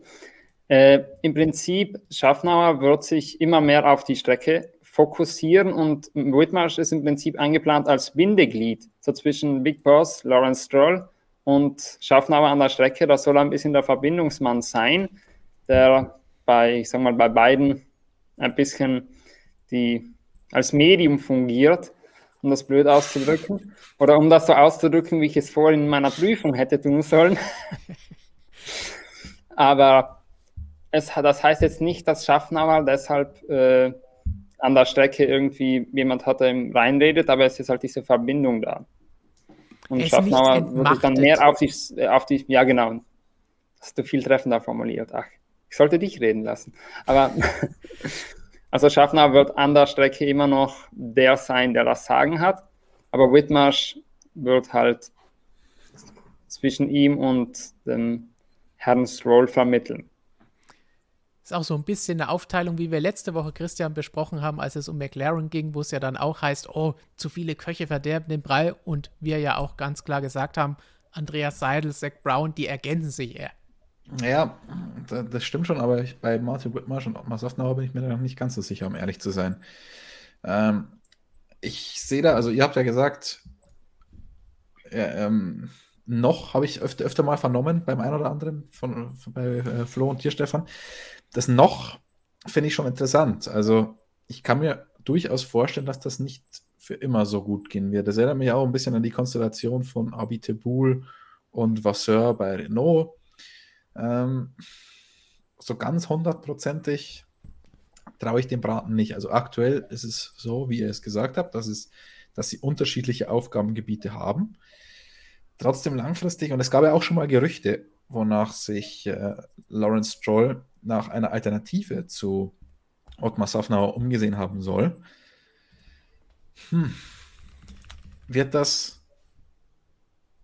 der Anfang vom Ende von Ottmar Safnauer bei diesem Team? Wer weiß. Also ich tue mich schwer, bei diesem Team insgesamt durchzublicken aktuell. Also da tut sich so viel, das ist hochdynamisch, das ist ja Expansion, das passt dazu, neue Leute dazu, aber die Frage ist, ob es nur neue Leute dazu oder möglicherweise auch andere Leute ersetzen ist. Also so hundertprozentig sicher bin ich mir dann nicht, ob das langfristig mit Ottmar Safnauer und Martin Whitmarsh so ist. Übrigens noch eine ganz witzige Anekdote. Ähm, bei meinem ersten Formel 1-Rennen 2013 in Montreal, als ich vor Ort sein durfte als Journalist, mm, da gab es ja früher, oder es gibt es ja eigentlich heute noch, McLaren Meet the Team, Samstagnachmittag. Und mit Martin Whippen, also da sprechen dann die beiden Fahrer und die Teamführung, also jetzt Andreas Seidel und Lando Norris und Daniel Ricciardo, damals waren es Jensen Button und Checo Perez 2013, wenn ich mich recht entsinne, bei McLaren und Martin Whitmarsh. Und Whitmarsh war jetzt nicht unbedingt für sein, für sein Charisma in Medienrunden bekannt. Also die waren schon eher sehr zäh, glaube ich, kann man sagen, oder? Stefan, was meinst du? Ja, es war halt grundsätzlich der McLaren-Style. Das sollte man dabei bedenken. Es kommt jetzt nicht unbedingt nur auf Martin Wittmarsch an oder Ron Dennis. Ich meine, die zwei damals und die Art und Weise, wie sich das Team damals halt präsentiert hat, das ist, wir haben es eh schon oft genug gesagt, Tag und Nacht zu dem, was sie jetzt sind, aber auch zu dem, was andere Teams sind.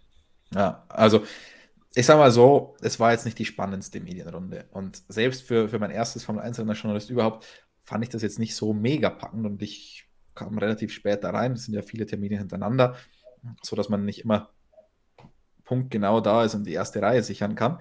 Und dann hatte ich ganz hinten Platz und neben mir saß John Button, der Vater von Jensen Button. Und der hat, hatte damals so ein schönes iPad dabei und hat dann die ganze Zeit irgend, so, so was ähnliches wie Tinder. Ich weiß nicht, ob das Tinder oder bei ihm Facebook war oder was auch immer. Auf jeden Fall hatte der eine hübsche Frau nach der anderen auf seinem Display. Fand ich damals in der Media Session spannender als das, was Martin Whitmarsh da so jetzt zu erzählen wusste. Den Rest hüllen wir den Mantel des Schweigens darüber, was er dir sonst noch vielleicht für Informationen gegeben hat. Aber zurückkommen, weil du eben über die Situation bei Aston Martin gesprochen hast und gesagt hast, bist ja da nicht ganz sicher. Wir haben ja schon öfter in diesem Jahr darüber gesprochen, dass es da durchaus Druck auf Ottmar Schafnauer gab und gibt, dass sie gut abschneiden nach diesem kleinen ja, Debakel, ob es jetzt die Regel waren oder nicht, dass es am Anfang dieser Saison einfach nicht so gelaufen ist, wie sie sich erwartet hatten. Da gab es ja schon immer wieder mal Sachen, dass er genau deswegen dagegen vorgehen wollte und auch alle anderen Einsprüche und sonstigen Geschichten, die es da dieses Jahr gab, in diese Richtung gehen, weil da eben von oben auch von Herrn Stroll die Ansagen kamen, hallo, wir brauchen ja ein bisschen bessere Ergebnisse und so läuft das aktuell nicht. Die Frage ist aber, ich bin mir nicht sicher, ob Martin Wittmarsch wieder Formel 1 Teamchef werden will. Entweder er vermisst es und kommt deswegen zurück, aber ansonsten denke ich mir, warum soll er sich das antun, wenn er wie jetzt eine Rolle im Hintergrund haben kann, die dann in seinem Alter vielleicht eher passend ist, als jetzt wirklich nochmal komplett alles selbst entscheiden zu müssen. Er ist mittlerweile 63 ähm, er war von 2004, ich glaube, bis, ich glaube, bis 2013, wo du warst, müsste die letzte Saison von ihm bei McLaren gewesen sein, als Teamchef oder als Teamchef und CEO, hat er unterschiedliche Rollen da. Und danach war er dann ja so ein bisschen querbeet unterwegs, hat ja unter anderem das America's Cup Team von dem Mercedes Principal Partner von Ineos als CEO dann für drei oder vier Jahre betreut und zuletzt ist er letztes Jahr auch bei irgendwelchen krassen, weiß nicht, Luftfahrtsunternehmen aufgetaucht und auch als Mitglied von Lewis Hamiltons Commission ist er aufgetaucht. Das heißt, er hat schon ein paar diverse Sachen gemacht. Ich weiß nicht, ob der jetzt entweder wieder Lust hat, Formel 1 zu machen, weil er sagt, mir wird langweilig, weil ich muss mittlerweile schon auf der Hamilton Commission rumsitzen und mit den Leuten diskutieren oder und wenn ich sage, oh Gott, das muss ich mir jetzt hier nicht mehr geben, 23 Mal im Jahr. Andererseits Macht.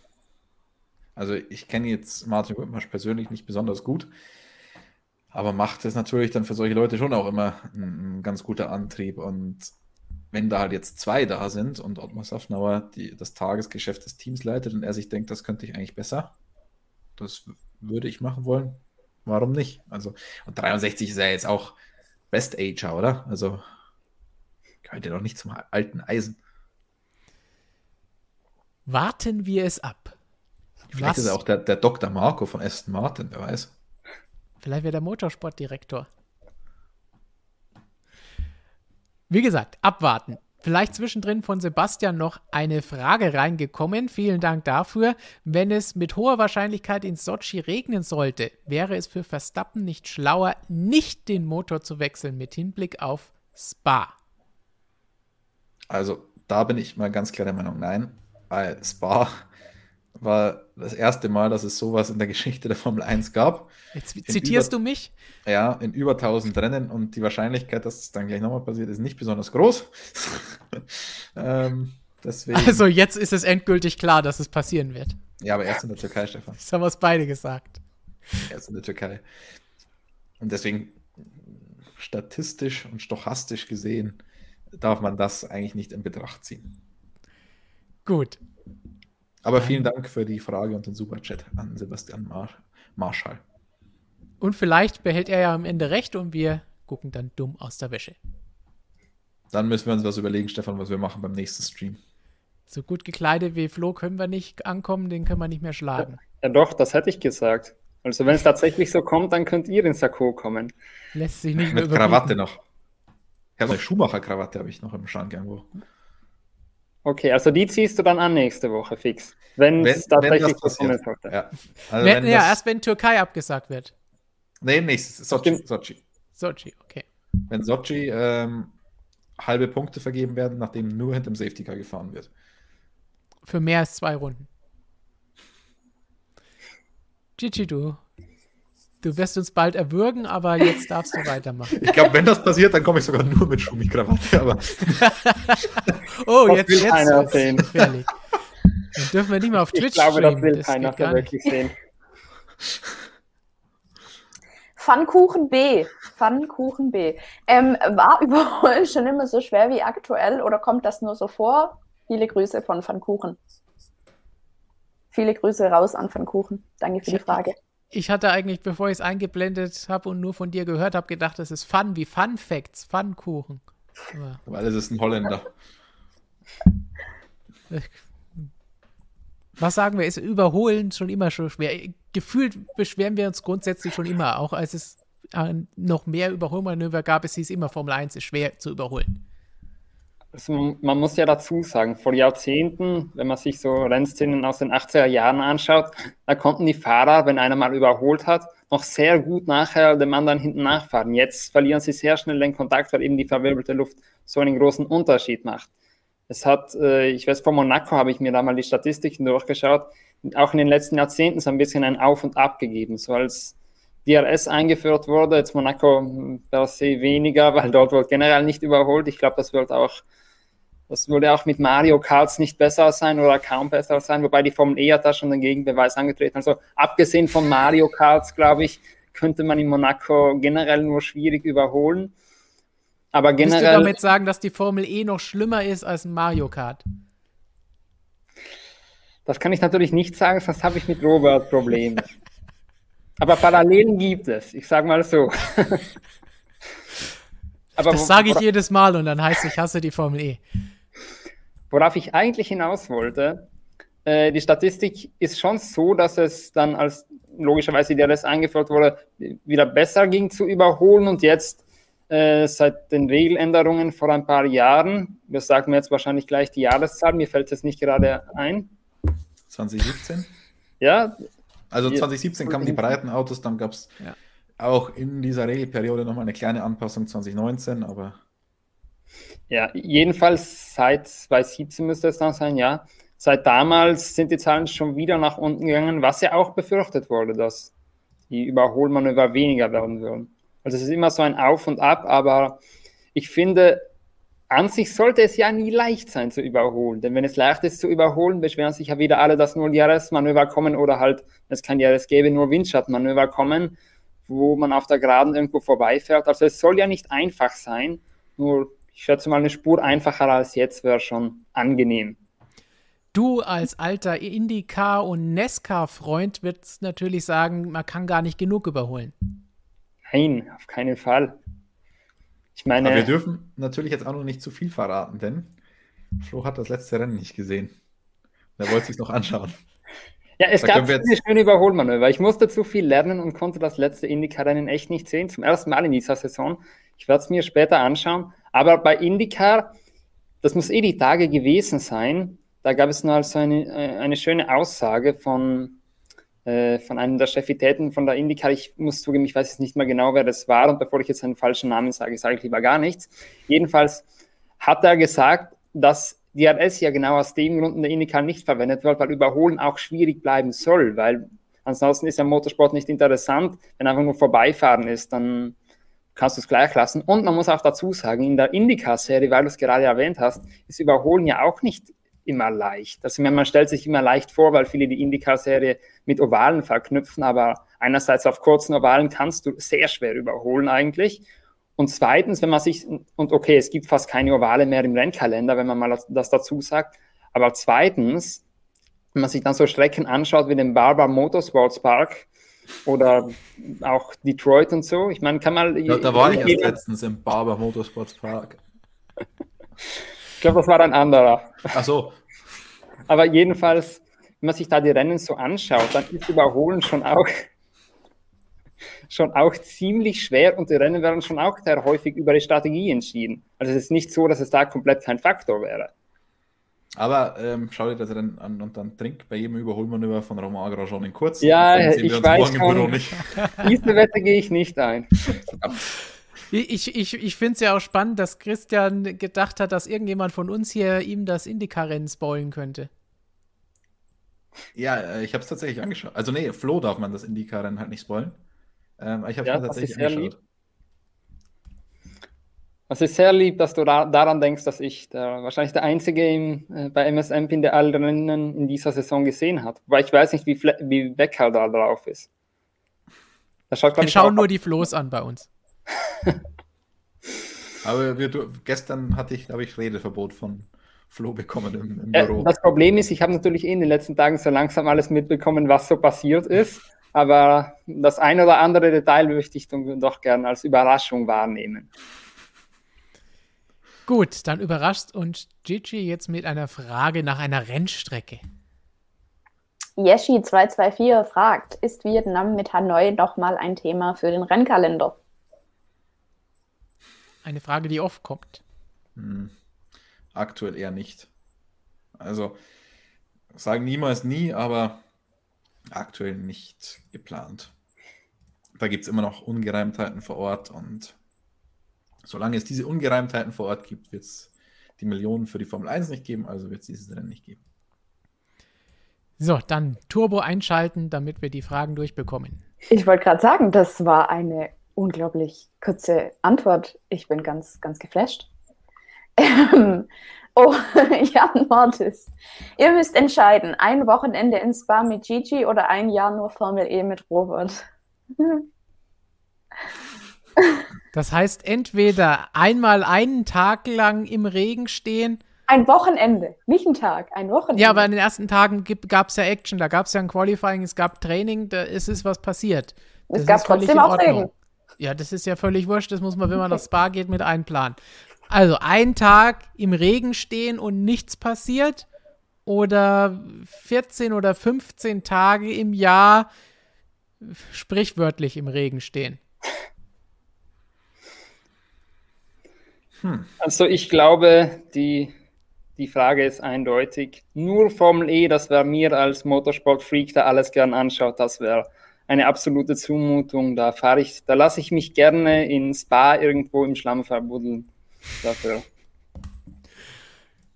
In dem Outfit?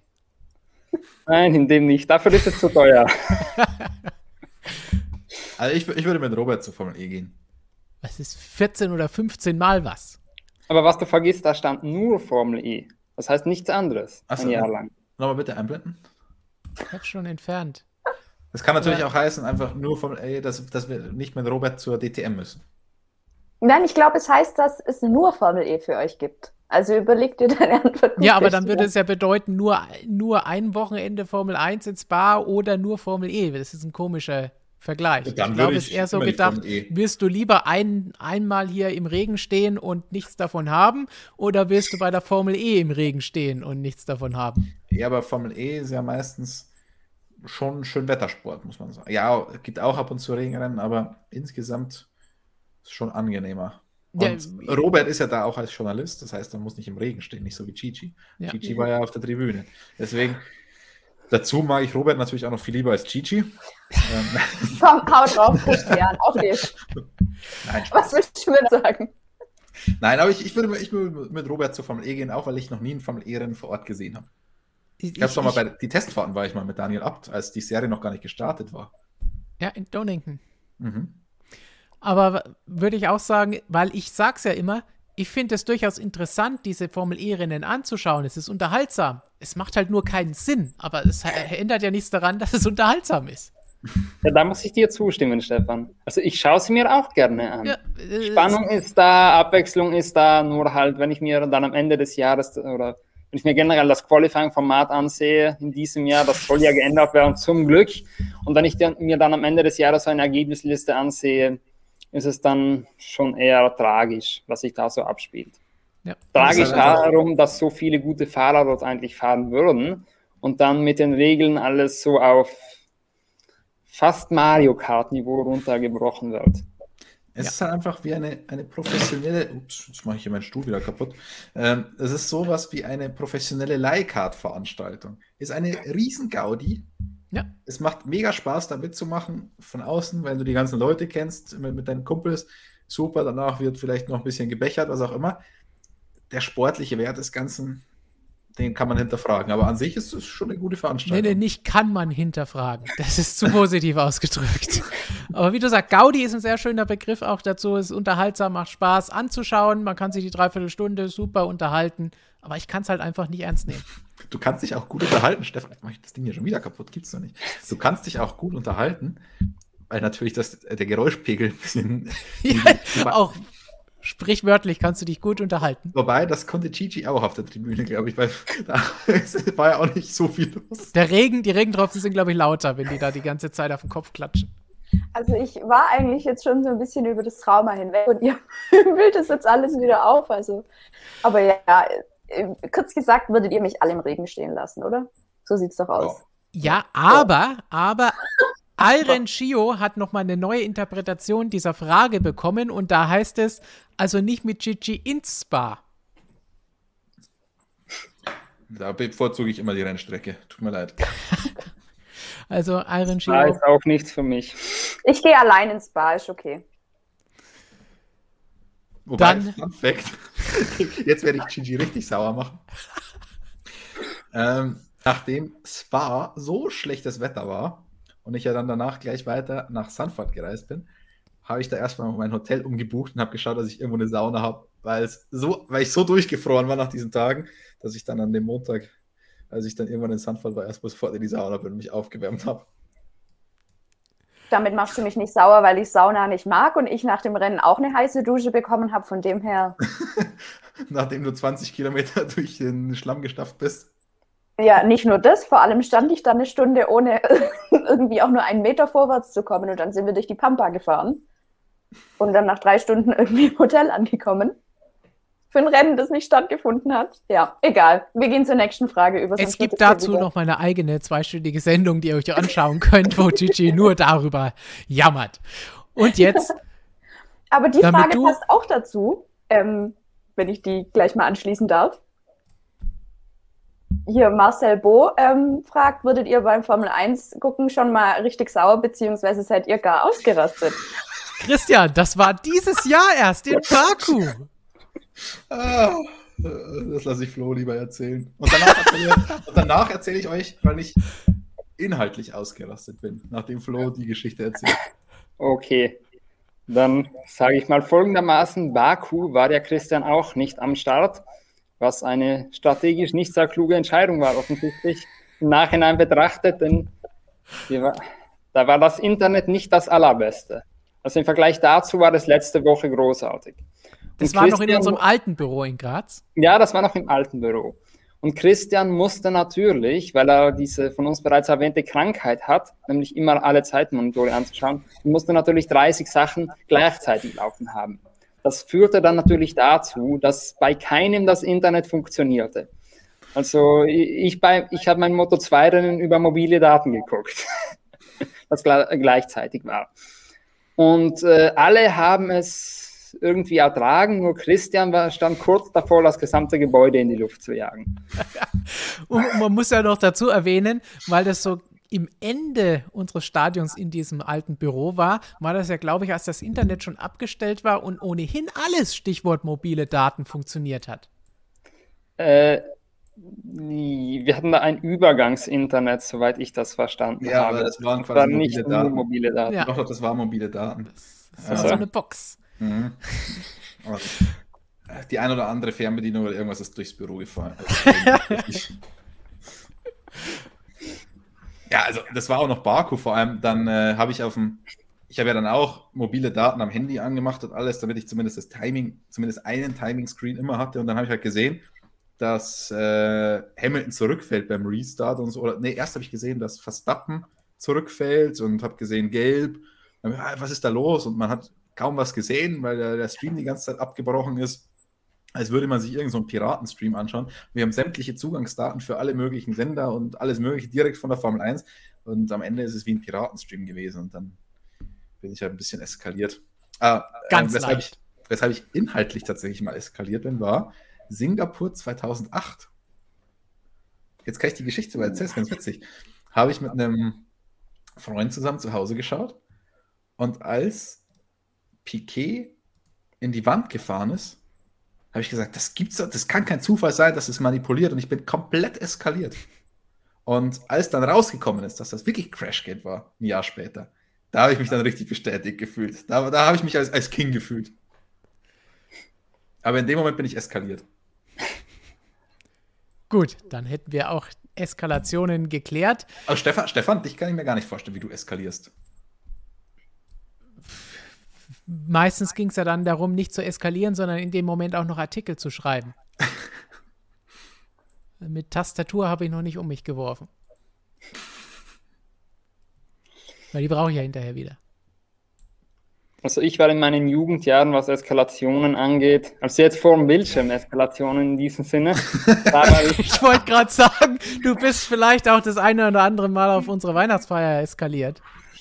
Ja, das sind Internas, die solltest du nicht Nein, aber Eskalationen, als ich noch ein kleiner Junge war, denn ich war auch mal jung, noch jünger als ich jetzt bin, da war ich ein äh, ziemlicher Red Bull Ultra. Ich erinnere mich, wie ich Valencia 2012 da war meine Stimmungslage nicht die allerbeste. War das Für alle, die ähm, Alternator, also die Lichtmaschine, war das das? Lichtmaschine, ja. Sebastian Vettel in Führung liegend die Lichtmaschine kaputt geworden. Und dann hat auch noch Fernando Alonso das Rennen gewonnen. Das hat es noch schlimmer gemacht für mich. Aber Schumi auf dem Podium. Aber Schumacher hat äh, sein einziges Podest geholt mit Mercedes. Ja, das war mir als Red Bull Ultra damals vollkommen egal.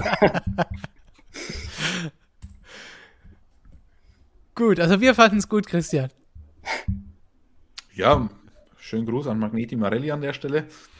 äh, gut manipuliert, perfekt. Knopf richtig gedrückt. Ja, hat der Doktor den falschen Knopf gedrückt. Ja, auf seiner Fernbedienung. Gut, und dann. Frage für Flo. Wir, nein, wir nein? gehen jetzt noch zu drei Fragen aus dem Chat, die du zu bieten so. hast. Schade. Ähm, ja, dann. Ähm und übrigens im Chat heißt es, ich liebe Valencia, die drei geilsten Fahrer auf dem Podest, also alle mögen das Rennen, nur Flo nicht. Okay, eine Frage, die äh, irgendwie jeden Stream kommt, aber im neuen Anstrich. Ähm, LWE 1978, wie stehen die Chancen für einen Deutschland Grand Prix nächste Saison? Die ist schnell beantwortet, leider circa irgendwo bei 0%. Gut. Wenn nicht sogar weniger. Weniger, wollte ich gerade sagen. Das, dem widerspreche ich, weil wenn die Pandemie dann doch noch irgendeine Wendung nimmt, ja. was wir nicht hoffen, und dann doch wieder irgendwas passiert, in der heutigen Zeit schließe ich Sag doch sowas an. nicht. Ja, aber die Formel 1 braucht Geld. Und ich weiß nicht, in Deutschland war in den vergangenen Jahren nicht so viel zu holen. Vielleicht geht aber Deutschland deutlich besser mit der Pandemie um als manch anderes Land und vielleicht kann man da zumindest Zuschauer zulassen. Also wir hoffen natürlich, dass das zumindest dann nächstes Jahr alles besser ist, aber 0% so weit lehne ich mich dann doch nicht mehr aus dem Fenster. Gut, kurz und knackig. Ja, ja. Ich lehne mich zur nächsten Frage. Ich muss erst mal gucken, weil ich habe natürlich nicht nur drei, sondern 30 und will ich natürlich das Beste raussuchen hier. Pizzino ah, ja, genau. sagt, Christian, bitte schnell Ruhe hier bei solchen Aussagen. Karotte KRT 8. Ich habe gelesen, dass Hamilton beim Rausfahren aus der Boxengasse in Monza keine Wave Blue Flag, sondern eine Standing Blue Flag gezeigt bekommen hat. Könnt ihr das genauer erklären? Hat Christian letzte Woche gemacht. Okay, gut. Ja, da war ich nicht dabei. Habe ich aber natürlich er, angeschaut, aber.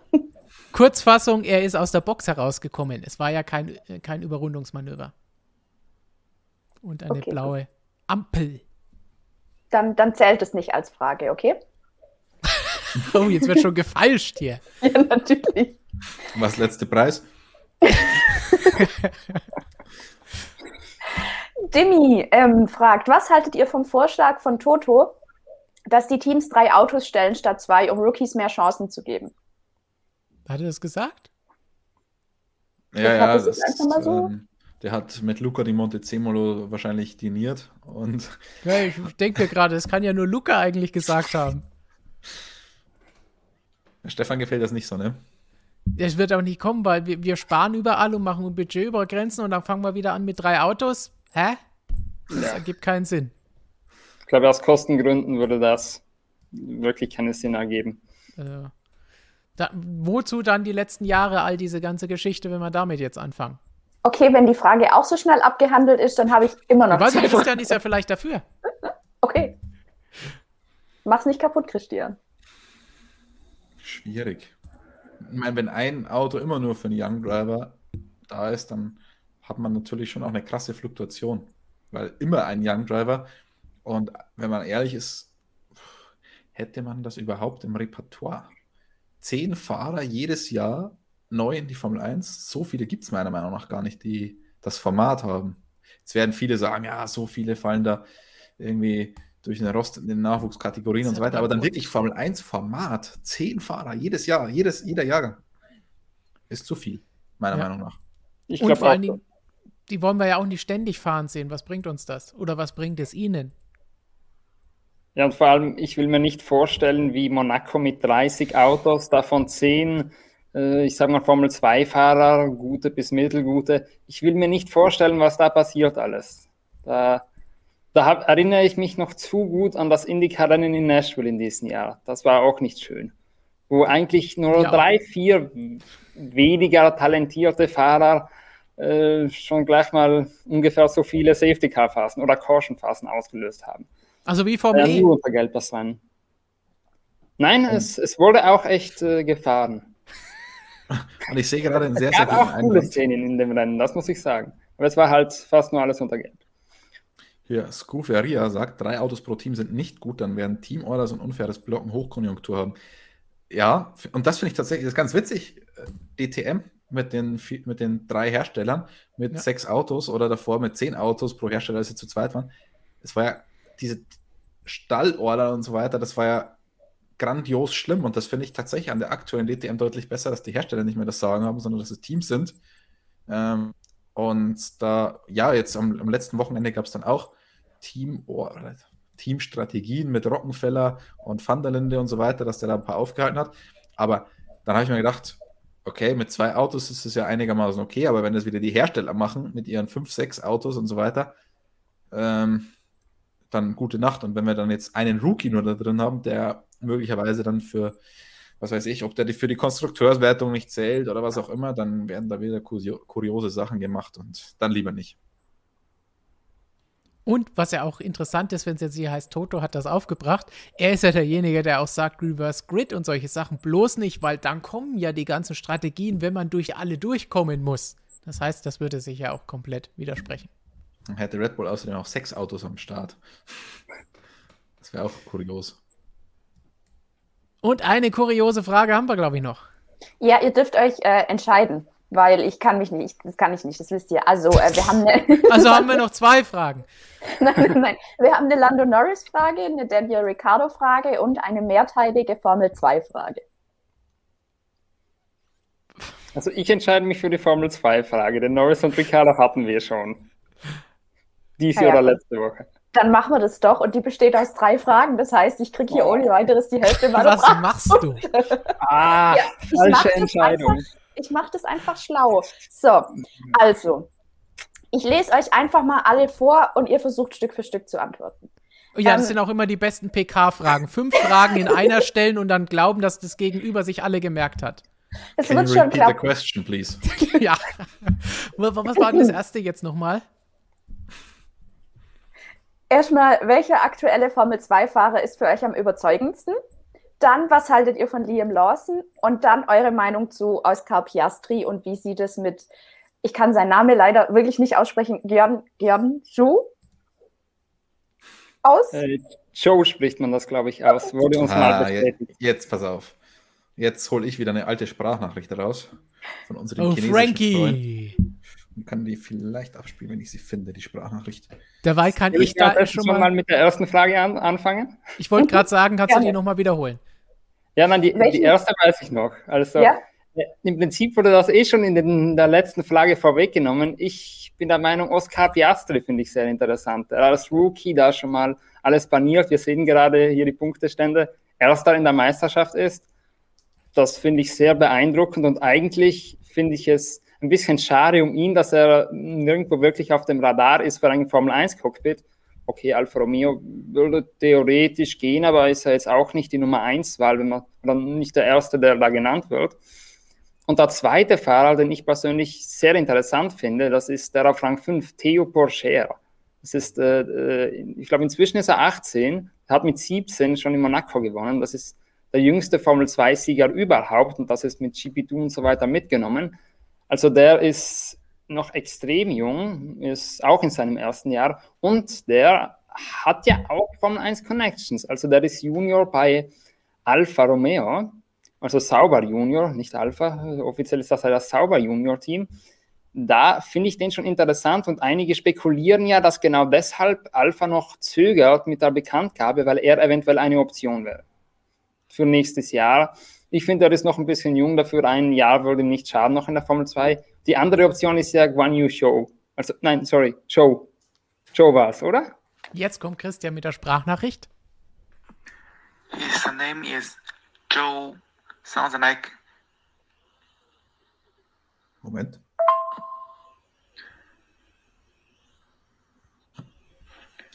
Guan Yu Zhou. Guan Yu Zhou. Hat man es gehört? Ja, ja. Ja. Also ich werde es weiterhin so aus. Also ich werde es einfach nur Joe aussprechen. Das ist nah genug dran für meinen Geschmack. Und besser Ja. schaffe ich es eh nicht. Einigen wir uns auf Joe.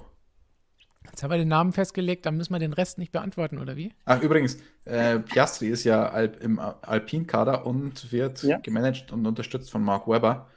Ähm, also da ist schon auch ein bisschen Bezug da zur Formel 1. Und Ja, er wird nirgendwo genannt. Interessant. ja, das stimmt. So ja, weil Alpin Option für natürlich dicht Jahr. ist, fahrertechnisch, ähm, und kein Kundenteam hat. Die haben ja kein einziges Kundenteam. Das Genau. ist natürlich ein bisschen problematisch. Ähm, aber den Jungen würde ich auch richtig, richtig gerne in der Formel 1 sehen. Also da, also der ist, der hat ja letztes Jahr Formel 3 auch schon sensationell überzeugt. Ähm, der ist Die absoluter Titel Wahnsinn. gewonnen Und für, sogar.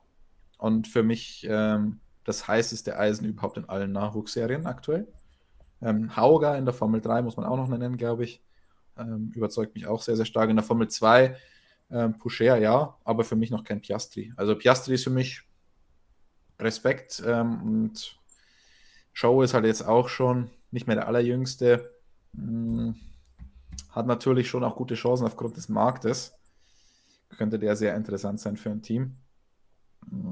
Rein fahrertechnisch würde ich ihn aber nicht nehmen. Kann ich so unterschreiben.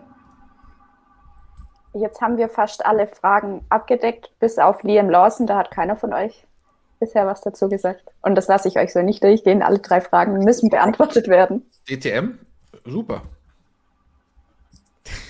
Ja, was ich sagen will zu Lawson kurz, in den Nachwuchsserien war er meiner Meinung nach immer gut, aber nie so gut, dass ich jetzt gesagt hätte, der, der Junge muss in die Formel 1. Also in der Formel 3, es war alles nicht schlecht, gute Saisonen gefahren, aber halt nichts, was mich so überzeugt hat. DTM war jetzt natürlich sehr stark, aber DTM sind komplett andere Fahrzeuge, GT3er, die will ich nicht als Maßstab hernehmen daran, wer jetzt in die Formel 1 kommen sollte, könnte. Nee, das zu völlig andere Fahrzeuge. Da lässt sich das nicht wirklich vergleichen. War vielleicht früher noch einfacher, weil man ja eh immer gesagt hat, ey, das ist ein Monoposto mit Dach oben drauf.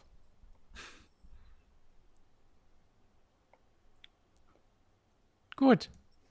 Alle Formel 2 Wünsche damit erfüllt? Ja, ich würde schon sagen, also dafür, dass ich drei Fragen in eine gemogelt habe, bin ich zufrieden. Sehr schön. Wir sind auf jeden Fall damit zufrieden, dass ihr alle mit dabei wart und zugeschaut habt und hoffen natürlich auch, dass ihr am kommenden Wochenende beim großen Preis von Russland wieder mit von der Partie seid. Auf unserer Webseite, in unserer App, die wir vorhin schon angesprochen haben und natürlich auch in den Videos. Dann gibt es spannende Videos zum ersten Mal hier auf unserem Hauptkanal, abseits des Motorradskanal. Ein Video aus unserem neuen Videostudio in Graz wo sich Flo gerade befindet. Ihr seht im Hintergrund eine der schönen Hintergründe, die wir dort haben. Und Christian wird euch da dann morgen begrüßen mit den ersten Infos vom Medientag in Sochi und was sich da alles ergeben hat. Vielleicht können wir da auch schon wieder neue Fahrerbekanntgaben für das nächste Jahr verkünden. Wer weiß. Es könnte sich da etwas andeuten. Aber so schön wie Flo werde ich auf jeden Fall nicht aussehen in diesem Studio. Das kann niemand noch nachholen oder überhaupt überbieten. Na, vielleicht, vielleicht mit Schumacher-Krawatte könnte es schon nah rankommen. Nur Aber nur mit Schumacher-Krawatte. Es hat aber nicht diesen Bond-Style, den du da jetzt hast. Die Sonnenbrille habe ich leider vergessen. Sonst wäre es natürlich noch mal ein bisschen bondiger.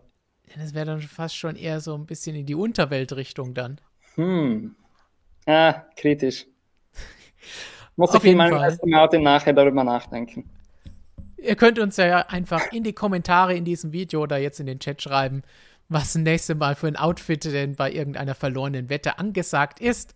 Und wir weisen nochmal darauf hin, motorsportmagazin.com, Videos hier und auf unserem Schwesterkanal Motorsportmagazin Motorrad. Da begrüßen euch Markus und Michael natürlich auch immer mit spannenden Videos. Und zum Abschluss wie immer eine spannende Frage an uns alle hier von Marvin. Wenn man beim Treppensteigen zwei Stufen auf einmal nimmt, ist man dann faul oder fleißig? Ich würde sagen, fleißig. das ist normal. Nein, fleißig. Ich würde sagen fleißig, weil man, man macht ja größere Schritte und wendet größere, also mehr Kraft auf. Deshalb ist man dann fleißig. Ja. Ganz einfach zu beantworten. Ganz, ganz einfach. Fleißig. Weil das ist ja äh, das Gleiche, wenn ich mit dem Auto schneller fahre, dann muss der Motor ja mehr leisten, auch wenn nicht, oder verbraucht er logischerweise auch mehr, ähm, obwohl er weniger lange läuft. Also deswegen fleißig. Und fleißig sagen wir jetzt bis zum nächsten Mal. Ihr müsst nur noch einen Tag lang abwarten, dann wird in Sochi gefahren. Mit der Formel 1 und allem drum und dran. Volles Rahmenprogramm. Bis dahin, ciao. Ciao. Ciao. Tschüssi.